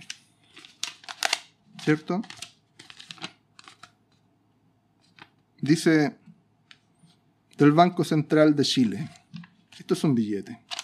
Y este billete tiene un valor. Tiene un valor. Eso usted lo sabe, ¿cierto? Porque es algo de este mundo natural. Pero ese billete, hermanos, este billete Puede estar en las manos de un hijo de Dios o puede estar en las manos de un mundano. En las manos del mundo tiene un valor establecido por el Banco Central, que se comporta de acuerdo a las variaciones del mercado, de, la inflación, de, de los factores económicos, ¿cierto? Que podemos entender y explicar el lenguaje humano. Pero este billete en manos de un hijo de Dios tiene un valor que se explica bajo los fenómenos, las leyes espirituales del reino de Dios. Ese billete no tiene el mismo valor en las manos de un hijo de Dios que en las manos de un mundano. Para un billete, o sea, para un mundano, ¿cierto? Eh, ese billete le alcanza para comprar quizás un kilo de pan, va a ir ahí al negocio, va a comprarse un kilo de pan, va a comprarse la, la cecina, va a comprar ahí la bebida, una agüita, eh, la mantequilla, ¿cierto? Y bueno, no sé cómo están los valores y ya se va a gastar ahí 10 mil pesos con todo lo que va a llevar a la casa. ¿Cierto? Va a tener ahí un kilo de pan y se acabó no hay más para comer. Pero este billete en sus manos, hermano, le va a alcanzar para comer ese día, al otro día le va a alcanzar para comprar pan, le va a alcanzar para comprar carne para poner en su olla, y al siguiente día le va a alcanzar, y al siguiente día le va a alcanzar, y al siguiente día le va a seguir alcanzando, y va a llegar a fin de mes y le va a alcanzar para todo el mes. ¿Y sabe por qué pasa esto? Porque el valor de las cosas terrenales en un hijo de Dios no las da el mundo ni el Banco Central, ni los factores de, de la economía, ni la inflación, ni, ni nada. El valor de las cosas las define Dios. Las define Dios. Y las define bajo las leyes y los fenómenos espirituales que operan en nosotros, los que estamos en el reino de Dios. Si usted tiene sus dos pies en el reino del mundo, las cosas materiales van a tener el valor de las cosas del mundo. Pero si usted tiene sus pies en el reino de Dios, las cosas materiales y todo su cuerpo y todas las cosas que lo rodean van a comportarse respecto a las leyes y a los fenómenos espirituales del reino de Dios. Si el Señor te dice que todo vendrá por añadidura, que todo vendrá por añadidura. Si el Señor te dice que la harina y el aceite de satinaje no va a escasear, vas a tener en abundancia, hermanos. ¿Por qué? Porque estamos en el reino. Y así va a ser. Y los cielos van a ser abiertos. Y toda bendición que el Señor nos dijo, que nos bendijo con toda bendición en los lugares celestiales, juntamente con Cristo Jesús. Toda bendición. Si no es que las cosas materiales sean de, del diablo, cosas que que nosotros no debamos tener en nuestras manos. Hermanos, todo lo que nosotros tenemos en nuestras manos es dado por nuestro Padre. Y esas cosas no tienen el mismo valor que en las manos de la gente de afuera. Por eso cuando el Señor nos pone cosas en nuestras manos, son de Dios. Y a Dios debemos darle de lo que Él nos da. Define, hermanos, Define, hermano, dónde quieres estar. Toma tu decisión. Decídete, no por lo que ves, sino por la convicción que hay en tu corazón, por la semilla del Evangelio, por la palabra implantada en tu corazón. El Señor Jesús bendiga a la iglesia. El Señor Jesús bendiga a quienes escucharon este mensaje. El Señor Jesús bendiga sus hogares y les llene de paz. Que esta palabra llegue a los corazones y haga vida. Y probablemente usted me va a decir, no entendí nada, nada. Sella estas palabras, manténgolo en su corazón, porque nuevamente va a venir y le va a dar luz a esa palabra. Y no voy a ser yo, no voy a ser yo el que va a venir de nuevo a predicar, sino que el Espíritu de Dios, conforme a esa palabra implantada en su corazón, le va a hacer manifestarse en su vida, en su propia vida, la manifestación del Espíritu Santo. Y a través de esa manifestación, nosotros podemos entender las cosas del Espíritu. El Señor Jesús bendiga a la iglesia. Amén.